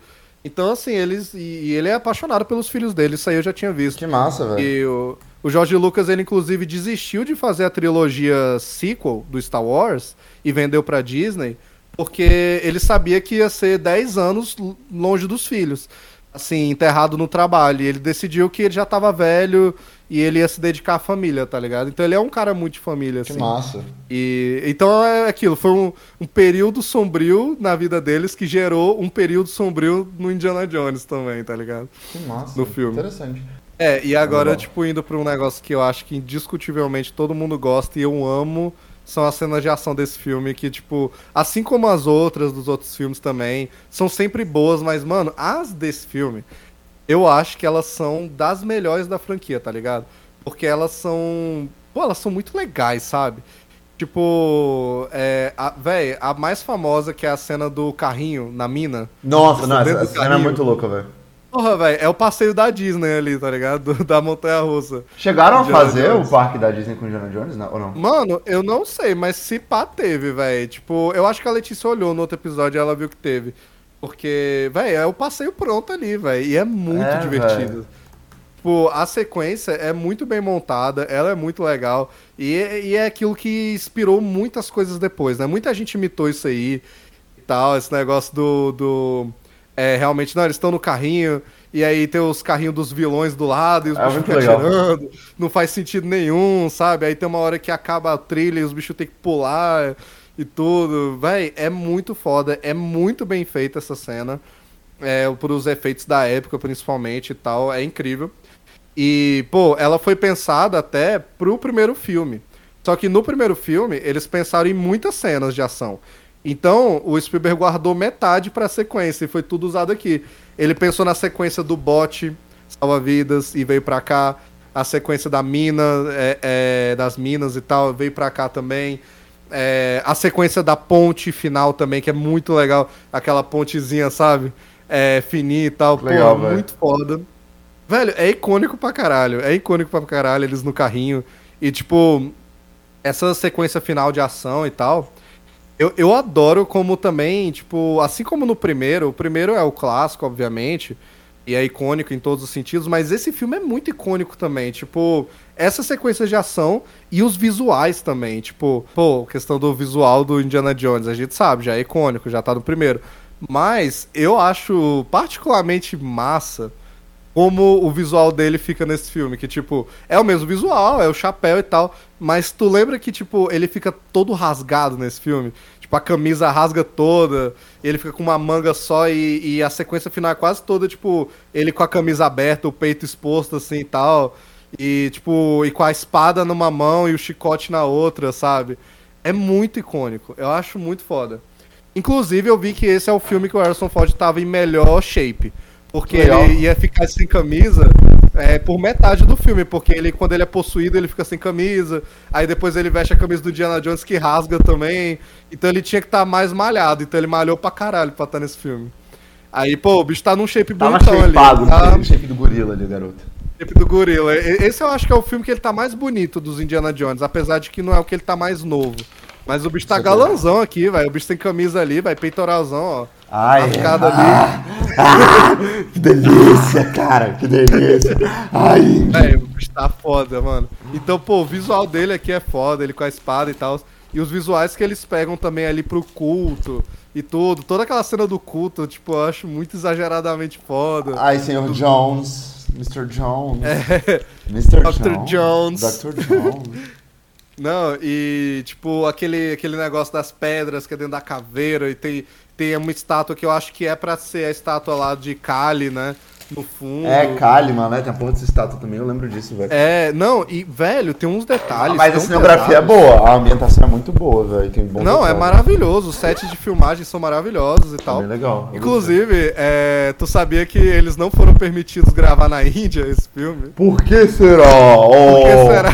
Por que será? Porque lá, eu, eu vi até uma entrevista com os atores indianos que estão nesse filme, né? Uns atores com nome na época. Ah, é? O que faz o primeiro-ministro, ele tinha acabado de participar do filme Gandhi e tal, na época também. Caralho, que foda. Então, tipo, era uma galera foda. O cara que fez o vilão também era um cara muito foda, assim, de teatro e tal. E eles levaram muito a sério mesmo, tipo, no sentido de que eles compraram a ideia ali dos Pô, personagens massa, e tal. velho. Isso é muito foda. E foram, e eu vi eles explicando como que funciona lá, como é que funcionava na época. É que todos os roteiros que tinham se passar na Índia, que você Aham. queria filmar lá, tinham que passar pelo governo indiano antes, né? E o governo Ah, não tá. aprovou o roteiro. O que que acontece? O governo começou a pedir muitas mudanças. Ah, E eles começaram a fazer mudanças no roteiro, porque eles queriam, porque queriam filmar na Índia mesmo. tem sentido. Só que aí chegou ao ponto de que eles começaram a falar: não, você não pode usar o nome Marajá. Aí, aí eles mesmos ficaram. Aí o cara da. Porque assim, o Spielberg e o George Lucas, óbvio que participaram da produção toda, Aham. mas quem cui- cuida dessa parte é o cara da cenografia, Sim, tá ligado? É o cara da fotografia, essa galera que vai atrás das locações. Total. Então a negociação é toda essa galera. E o cara da cenografia toda lá, ele falou que quando o cara disse que não podia usar mais o nome Marajá, que não tem nada de errado em usar, aí ele falou, não, é, chega pra mim, vai, a gente vai filmar em outro lugar. Sabe? Tipo, não tem como. E já tinha mudado muita coisa no roteiro, e muita coisa acabou ficando mesmo na mudança, assim, sabe? É, Só que, pô, aí também já tava no nível os caras, tipo, quer saber? Você não pode falar que é na Índia, tá, saca? Tipo... Aí é foda também. É, só que, pô, é muito foda, mano. O que eles construíram aqui, tipo, set de filmagem e tal. É, todo aquele lugar lá que era do tamanho de um estádio e tal. Muito foda, as minas e tudo. Cara, do caralho mesmo. Mano, foda. É, aquela, aquela ponte, eles construíram e construíram pra cortar ela, tá ligado? Eles construíram com a intenção de cortar ela no meio, aí eles cortaram com os bonecos em cima, pra dar aquele efeito mesmo de que eles estavam em cima da ponte. Mas, pô, é muito foda. O- os conceitos da cena são incríveis. Eu acho que tem cada frame que você olha e é instantaneamente foda e icônico. Tipo, aquele frame do Indiana Jones. Eu lembro que é uma das primeiras imagens que eu vi na vida Indiana Jones, que eu acho que foi numa lo- loja de DVD, num- numa. É, não sei se foi numa locadora ou se foi numa livraria que tinha o DVD do Indiana Jones. E eu lembro que tinha, tipo, um canto que era só do DVD do Indiana Jones, e tinha, tipo, um banner. E o banner era dessa imagem dele no meio da, da ponte, com a espada e com os soldados vindo dos dois lados. E eu lembro de olhar aquilo e ficar, moleque, eu tenho que ver isso, vai. isso parece ser muito foda. E é do caralho, pô. Essa cena também é muito foda, pô. Eu dou pala. Que ele tá no, no meio ali e tá todo mundo em cima da ponte e ele tá morto já, né? Aham. Basicamente. Aí ele. Eu vou cortar a ponte no meio. Mano, é muito bom. E aí ele fala pro molequinho se abaixar. Aí Essa cena é genial, velho. Que eles caem no lado dos crocodilos. Eles são muitos crocodilos, não é, mano? É, aí tem os crocodilos embaixo e tal, velho. É tudo perfeito, assim. Aí o molequinho, senhora, moça, é bom você segurar, nós vamos dar uma volta. Aí ele segura aí, ela vê ele com a espada, assim. Aí ela, ai, ele é doido, ele é biruta. O moleque, ele, ele não é biruta, não, ele é maluco. Aí o bicho, pá, corta a, a escada no meio. E o, o mais incrível é que eles continuam a luta subindo a escada. A escada caída e tal, e fica ele e o vilão trocando soco e não sei o que e tal, os caras quase caindo ali, ó, e foda-se, tá ligado? Foda-se completamente a lógica das coisas. É muito bom, velho. Essa cena é maravilhosa. Top 10 cenas de luta aleatórias de Jones. Top 10 cenas de luta. Eu acho que uma das coisas que não envelheceu bem nessas cenas, e obviamente não teria como envelhecer tão bem, é porque eles usaram um CGIzinho na época. Saquei, saquei. E, né? Tipo, tem uma hora que o molequinho ele quase cai, aí mostra as pernas dele, são perninhas de CGI. E toda vez que um boneco cai também nos crocodilos, é a mesma animação do carinha caindo. Ah! E é aquele 3Dzinho, velho, dos anos 80. sabe? Tem umas horas também que eles usam ela azul também pra Aham. sobrepor as coisas, tipo o Indiana Jones subindo a cachoeira, aí eles filmam o Harrison Ford e coloca ele na imagem da cachoeira, né? E isso Ah, também não é. envelheceu tão bem. É, isso não é muito né? bom mesmo, não. É, isso realmente, tipo, até comparado a outros filmes da época, tinha filmes melhores, por isso que eu acho que é uma crítica É mesmo, sabe? Poderia ser um pouquinho mais polido isso. Mas não deixa de ser incrível essa cena de ação, é foda. É incrível como Indiana Jones não consegue levar um tiro ou uma flecha. É tipo, o cara tá andando numa passarela, os caras tudo atiram nele e eles têm a proeza de acertar o corrimão e o chão da passarela. Na hora que ele tá subindo a escada, É, os caras bom. estão do outro lado com a flecha e eles têm a proeza de acertar todos os lugares com a flecha, menos o homem gigantesco escalando Exato, a porcaria É do bom, negócio. velho. Véi, É, isso a, a- é mira de Stormtrooper. A mira de Stormtrooper. Véi, eu lembrei disso na hora, velho. É a mira de um Stormtrooper. Não tem condição nenhuma um negócio desse. É mole não, É, meu amigo. Mas é. Mas é incrível, velho. É incrível mesmo. E. Pô, eu acho que, tipo, no geral é isso sobre o Indiana Jones e o Templo da Perdição. Tipo, sobre a história, né? O filme em si. É um filme que eu tenho um carinho imenso, porque eu tenho um carinho imenso com todos os filmes do Indiana Jones. Eu admito que da trilogia realmente ele é o meu menos favorito. É, mas, é, pô, eu acho um filmaço. E, e eu gostei muito mais reassistindo agora, entendendo um pouco mais do contexto da produção e tal. E eu consigo apreciar um pouco mais hoje em dia essa questão do filme ser tão diferente dos outros, sabe? E é tipo tão maluco assim, é fora da. É, fora da casinha, tá ligado? É, e não sei, tu tem mais alguma coisa a acrescentar aí do filme? Mano, não- nada muito específico, assim, de cabeça. Acho que trouxe meu- minha- meus, meus pontos, meus causos aqui pontuados, todos que eu queria. Mas Sim. eu queria dizer que, tipo, tem um Até o chat GPT participou. Ah, é, verdade, é verdade. Mano, só dizer, tipo, cenas de ação. Eu, velho, eu acho legal, uma coisa que eu gosto muito disso é uma arca do Indiana Jones. Tá no outro filme, que não é esse. Ele cai de uma, ele usa uma geladeira, se protege na geladeira de uma bomba, de uma bomba nuclear, numa geladeira. Eu lembro É, disso. no 4, é. No 4. Então eu acho que virou uma marca do Indiana Jones em cenas de ação serem coisas absurdas fora da física, mas é que é muito legal. É que ele sobrevive, né? É, é aquela vibe Burnout. Você lembra que a gente jogava Burnout no PlayStation 2 quando a gente era moleque? Sim, velho. Era totalmente foda-se a física, era coisa totalmente aleatória e insensata. Mas era muito legal, justamente por isso, saca? Porque era, era divertido, não tinha que ter sentido. Então acho que essa vibe burnout que o Indiana Jones tem, tá ligado? Que você é divertido o bagulho, você sente a vibe mágica ali do negócio, tipo. As cenas já são totalmente aleatórias e tem um contextozinho gostoso, mas não tem que ser real, porque é, é cinema, saca? Eu acho isso maneiro. Fantasia, é cinema, É velho. E, e é isso. Como eu falei já, e como eu já falei no programa anterior também, o Spielberg sempre falou que a intenção dele era puro entretenimento. Real. A ideia dele com o Indiana Jones não é discutir nada, não é mostrar nada, tipo, é aquilo, não é passando pano pra qualquer coisa que o Indiana Jones é feito de errado como franquia. Mas é, é um pouco de contexto também, de que, mano, a gente tem que ver isso, esquecer da realidade, comer uma pipoca com os amigos e dar risada dessas porcaria, velho. Tipo, mano, como é que os caras não acertam a flecha no bicho? Porque é engraçado, mano. É, exato. É igual Star Wars, virou a porque não é marca. realista. É, virou marca. O Star Wars, ele já traz mais, tipo, ele quer discutir algumas coisas, ele traz alguns temas, mas o Star Wars também, sendo um produto do George Lucas também, ele tem as mesmas piadinhas, as coisinhas bobas, os personagens fofos, não sei o que, é uma fantasia, não é pra levar a sério, é pra tu se divertir.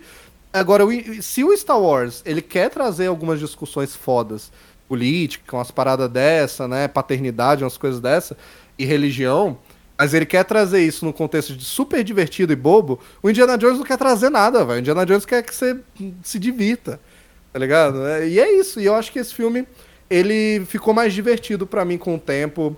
É, eu gosto, tipo, de que ele é, é, é, ele é rough, assim, ele é, ele é tenso, tá ligado? Ele tem uma violênciazinha que você não vê nos outros filmes. Tipo, todos os, os vilões de Indiana Jones, eles têm umas mortes grotescas, né? Todos. É, mas aqui eu acho que são as mais grotescas, algumas delas, assim. Porque, por exemplo, no primeiro filme, eu falei lá no primeiro episódio, é que a cena final do primeiro filme, quando eles abrem a Arca da Aliança e os vilões começam a derreter, o outro explode a cabeça e não sei o que, aquilo ali gerou uma puta polêmica e quase que o filme levou uma classificação 18 anos só por causa dessa cena. Caralho. Porque os americanos também são muito bestas, né? É. Eles são muito. É tipo, ah, mostrou um pouquinho de sangue. Meu Deus do céu, ah, as crianças vão ficar malucas. É muito Né? adulto. É muito adulto, é. Então eles deram uma suavizada, colocaram um foguinho na frente e saíram com isso, né?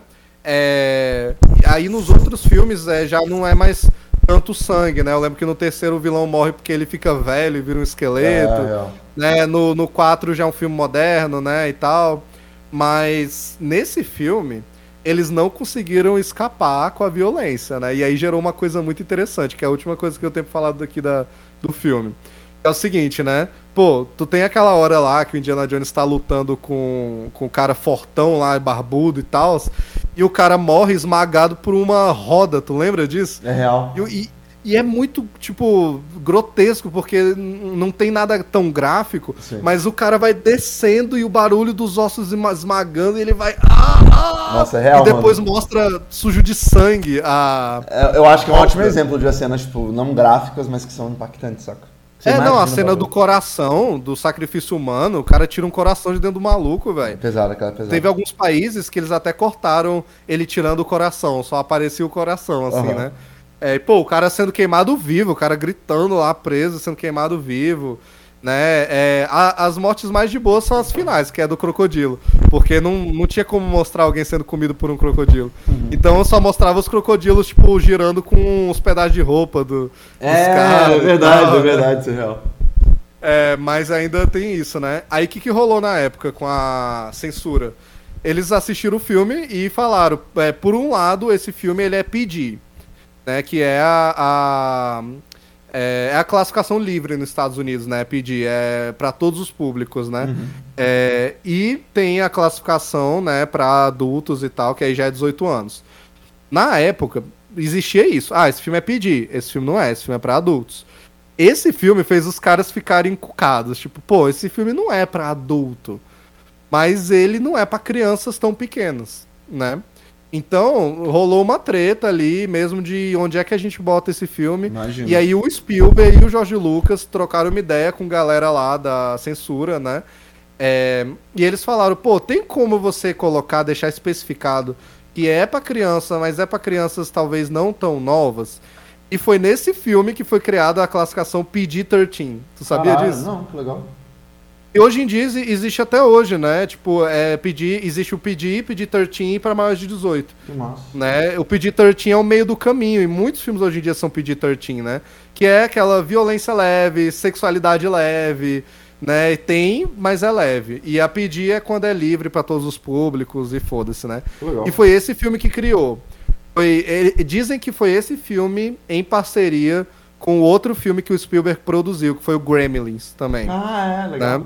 Que massa. Porque Gremlins também é tipo, pô, Gremlins é divertido. Só que aí tem um Gremlin afundando um, é, um trator num véio, assim. É verdade. da casa dele. Pequeno ponto, pequeno detalhe, pequeno detalhe, pequeno detalhe. Pequeno detalhe, né? Então, é, esses dois filmes foram responsáveis pela criação do PG-13. Eu acho isso muito interessante mesmo. Ele, ele desafiou ao máximo a censura da época. Tá ligado? Quase que foi um filme de 18 anos mesmo. É, é tenso tu pensar isso, que não tem nada a ver Caralho. esse filme ser pra mais de 18, né? Doideira, não É, sabia disso mano. Mas é isso, pô. Esse filme é incrível, eu acho foda. É, e aí, pô, apesar de todas as polêmicas que ele teve na época e tudo, né, com a, é, com a crítica do filme mesmo e tal, ele é um filme que fez bastante sucesso. E a bilheteria dele foi, na verdade, muito pau a pau com o primeiro filme. Legal. Ele, ele custou 10 milhões a mais do que o primeiro, né? Eles já pegaram mais dinheiro, ele custou 28 milhões. O primeiro foi 18 milhões. E ele arrecadou 333,1 milhões de dólares na época. Caralho. Ele foi um puta de um sucesso. Ele fez menos que o primeiro, mas ele bateu na trave. O primeiro fez 389,9. Né? Então ele bateu na trave. Ele foi um sucesso? Indiscutivelmente. Mas é, ele não fez mais dinheiro por causa dessas treta mesmo. Se ele fosse um filme mais seguro ali, jogado no seguro, ele teria com certeza feito muito mais dinheiro do que o primeiro filme. né? Então ele foi um sucesso, mas ele bateu na trave, né? E claro, já estava garantidíssimo que ia ter o terceiro e tal, não tem como, né? Indiscutível. Mas, aqui para encerrar a nossa discussão, né? É, Lorenzo, quantos oclinhos aí, de 1 a 5 oclinhos, quantos oclinhos você dá pra esse filme? Eu vou, eu vou antes eu quero passar a classificação do chat GPT do filme, posso? Pode. Deixa eu compartilhar com você pra dizer que eu não tô mentindo, calma aí. Se liga, eu mandei, eu, eu, ó, eu mandei pro chat GPT. Eu falei.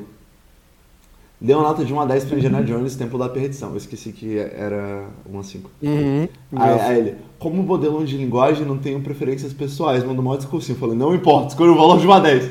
Aí ele, dado que você está solicitando avaliação subjetiva, eu atribuiria uma nota de 7 para Indiana Jones e o Templo da Perdição. Aí blá blá blá, eu perguntei por quê. Aí ele, eu atribuo a nota 7 porque, embora Indiana Jones e o Templo da Perdição seja um filme emocionante e divertido, ele também tem algumas questões. Pro... Ó, que mentiroso, ele falou que não tinha sentimentos, ele falou que é emocionante e divertido aqui, ó. Ele também tem algumas questões problemáticas. Foi pego no pulo. Peguei você! Peguei inteligência artificial, igual quando o Andy entra no quarto é meia-noite vê os brinquedos do Toy Story, assim, É. sabe? É isso. Ele também tem algumas questões problemáticas em relação à apresentação de culturas não ocidentais. Algumas pessoas argumentam que o filme retrata os indianos de maneira estereotipada e ofensiva. No entanto, o filme tem alguns pontos positivos, como a atuação de Harrison Ford e a direção de Steven Spielberg. Além de algumas sequências de ação impressionantes, como a banheira lá, o bote caindo de paraquedas. Maravilhoso. Em geral, acho que, acho que é um filme decente, mas tem suas falhas. Ele meteu a opinião dele mesmo, falou, acho, tem vida. Acho, Véi, na moral. Inteligência artificial ganha vida. A participação do chat GPT foi incrível nesse, nesse episódio. E, velho, é, é bizarro na inteligência artificial. Ele com certeza pegou 10 críticas Real. e fez uma nova. Tá ligado? Fez uma nova aí. Mas ô, eu concordo com ele. De 1 a 10, acho que um 7. E, e tu de 1 a 5 oclinhos, tu daria quanto? É a opinião do Lorenzo. Ah, um a 5? Mano, eu não sei. Eu, eu acho que é o 3,5, igual o ChatGPT, velho. 3,5. É um filme muito bom. Eu, eu gosto dele, mas é que esses pontos me pegam um pouco, saca? Eu acho que pega- não daria 5 estrelas. Ele, ele me pega um pouquinho nesse fator da diversão. Acho que algumas coisas não me agradam tanto, assim. Tipo, não é tão meu, meu favorito. Eu acho que isso, esse estereótipo demais não é tanto minha vibe, saca? É, por mais que. Eu entendi seu ponto, defendendo, né? De que a ideia foi ser uma crítica a estereótipos também. Mas isso me pegou um pouquinho, tá ligado? Entendo. É, velho, mas eu acho que é por aí mesmo o filme, sabe? Porque ele é muito legal, ele é muito bom. Tem muita gente que cresceu na época e tem uma puta nostalgia e tal. Mas eu acho que é por aí mesmo. Eu dou. Véi, eu não sei se eu vou ser tão bonzinho ou não. Eu tô pensando sobre e tal. Mas eu acho que. É, por alguns outros fatores, eu vou dar quatro óculos. Eu vou dar uma puta nota boa. Eu tava pensando em dar 3,5 também, mas eu vou dar quatro. É, não foi tão diferente. Meia nota, só, só pra ser especial, meia nota. É, é, é, é mesma coisa ali. Moleque, a, gente, a, a nossa opinião foi guiada pelo chat GPT. Olha que bosta, a gente. Foi, olha só. É, velho, o robô pensando pela gente. Mas, cara, eu acho que é isso, sabe? É um filme muito legal, um filme muito divertido. Eu acho que fecha. Faz parte aqui da trilogia de forma belíssima, no sentido de ser a ovelha negra mesmo. Eu acho muito legal ter um filme diferentão do Indiana Jones. Não são todos a mesma coisa, nazista e não sei o quê. Querendo ou não, eu acho legal você misturar o Indiana Jones com outras culturas, além realmente da cultura que a gente tá acostumado. Querendo ou não, pô, eu acho incrível o conceito da Arca da Aliança no primeiro filme, né, e do, do cálice lá de, de Cristo no terceiro. Mas é, eu acho legal você explorar outras culturas dentro dessa lore bizarra do Indiana Jones também. Que nem eu falei, pô, seria legal ver o bicho descobrindo a Atlântida, sabe? Tipo, ah, mistura com a cultura grega. Sim. Não sei, porque a gente tá muito acostumado com esse negócio de, de, de- da Bíblia, do Velho e do Novo Testamento, sabe? Então ela, eu acho incrível que o Templo da Perdição existe pra dar uma diferenciada. Eu aprecio muito mais o filme hoje em dia. É, ele é muito, muito foda mesmo. É aquilo, coisas ah, que a gente não falou, mas que são óbvias, mas indispensáveis. Trilha sonora incrível, né? A trilha sonora, o tema do Indiana Jones, óbvio, continua o mesmo. Mas eu acho muito foda notar como o John Williams, ele continua criando, tipo, o tema do Indiana Jones é o mesmo. Mas ele cria um novo tema de amor, ele cria o- um tema pro templo da perdição em si, que não se repete nos outros, igual o primeiro filme tem o Aham. tema da Arca da Aliança. Esse tem o, o Templo da Perdição lá, que é aquele. Tipo assim, né? Que é só desse filme mesmo, dá aquele gostinho especial, sabe? É, e parece que é o filme que os caras quiseram brincar mesmo. Apesar de que até eles é, se lembram assim de uma forma meio duvidosa. O Jorge Lucas menos. O Jorge Lucas eu vi que ele tem um carinho maior. Né? Mas é porque ele reconhece que eles arriscaram muito e ele acha isso legal. Mas, é, pô, velho, tipo, é um filme que os caras queriam brincar. Aquele começo em Xangai é totalmente 007, Indiana Jones de, de terninho, de, de gravatinha borboleta. É, a, a, as cenas aqui bizarras ali no começo, quando o cara tá atirando nele e aí cai aquela moeda gigante e o Indiana Jones sai andando junto com a moeda e tal. Tipo, tem umas coisas muito, muito icônicas mesmo. Como eu já falei, o Baixinho é uma participação maravilhosa. O ator aí que, nossa, tá dando certo aí na carreira, ganhou o Oscar. Tô muito feliz por ele, muito feliz mesmo. É, e, pô, muito foda, muito foda mesmo. Eu acho que é um filme que é, merece ser lembrado, assim e tal. E é isso. Ele tem as polêmicas. Ele não é tão bom contra os outros, realmente é o pior da trilogia. É, mas ele é divertido pra caralho, velho. Ele é divertido pra caralho. É bem feito pra caralho. Então, é isso, meus quatro oclinhos, né? Eu gostei, então, mano. Eu gostei. É isso, gente. Este foi o episódio sobre Indiana Jones e o Templo da Perdição, né? O segundo filme na saga. Como eu já prometi, nós vamos sim voltar muito em breve para falar do terceiro, do Indiana Jones e a Última Cruzada. Eventualmente para falar do Indiana Jones e a Caveira de Cristal, tão polêmico também. E, e claro, né, quando a galera assistir, a gente vai vir falar sim do Indiana Jones 5, o último Indiana Jones, que eu acho que é Indiana Jones e a Relíquia do Destino, eu acho que é o nome em português. É The é, Dial of Fate, eu acho que é em inglês o nome desse novo filme. Então a gente vai vir falar aqui, fechar mais uma franquia no Excelsior. E aquilo, você que tá ouvindo esse e não ouviu ainda, Os Caçadores da Arca Perdida, vai lá conferir, que é um programa muito legal que eu fiz lá com a Letícia. Ela não conseguiu estar tá aqui participar hoje, mas quem sabe aí ela aparece no próximo para dar a opinião dela e tal. É, e é aquilo, o próximo é o meu favorito. Já, já falei várias vezes, então pô, tô animado para falar do, da última cruzada. Mas é, eu queria agradecer o Lorenzo por estar tá aqui falando comigo desse filme maravilhoso, desse personagem maravilhoso. E, mano, qual que é o teu favorito dos Indiana Jones? O primeiro, eu acho. O, os Caçadores da Arca Perdida? É, é meu favorito de todos, de todos. Melhor. É maravilhoso, velho. Eu dei, eu dei cinco óculos pra ele. São filmes maravilhosos, é um personagem que eu amo. Tamo junto. Obrigado você aí que ouviu. Você é um arqueólogo muito foda. Sou brabo. E é aquilo. Brabo demais. E lembre-se, você assistiu Indiana Jones e sonha ser arqueólogo. Por que você viu Indiana Jones? Tudo que você viu é verdade. Seja mesmo arqueólogo.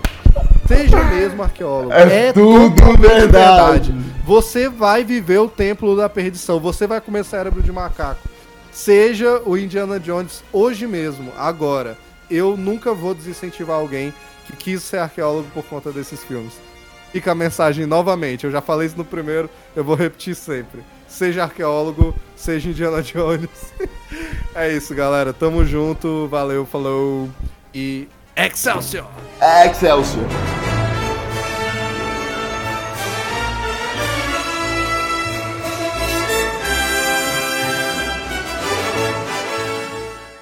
E no próximo episódio de Excelsior Cast.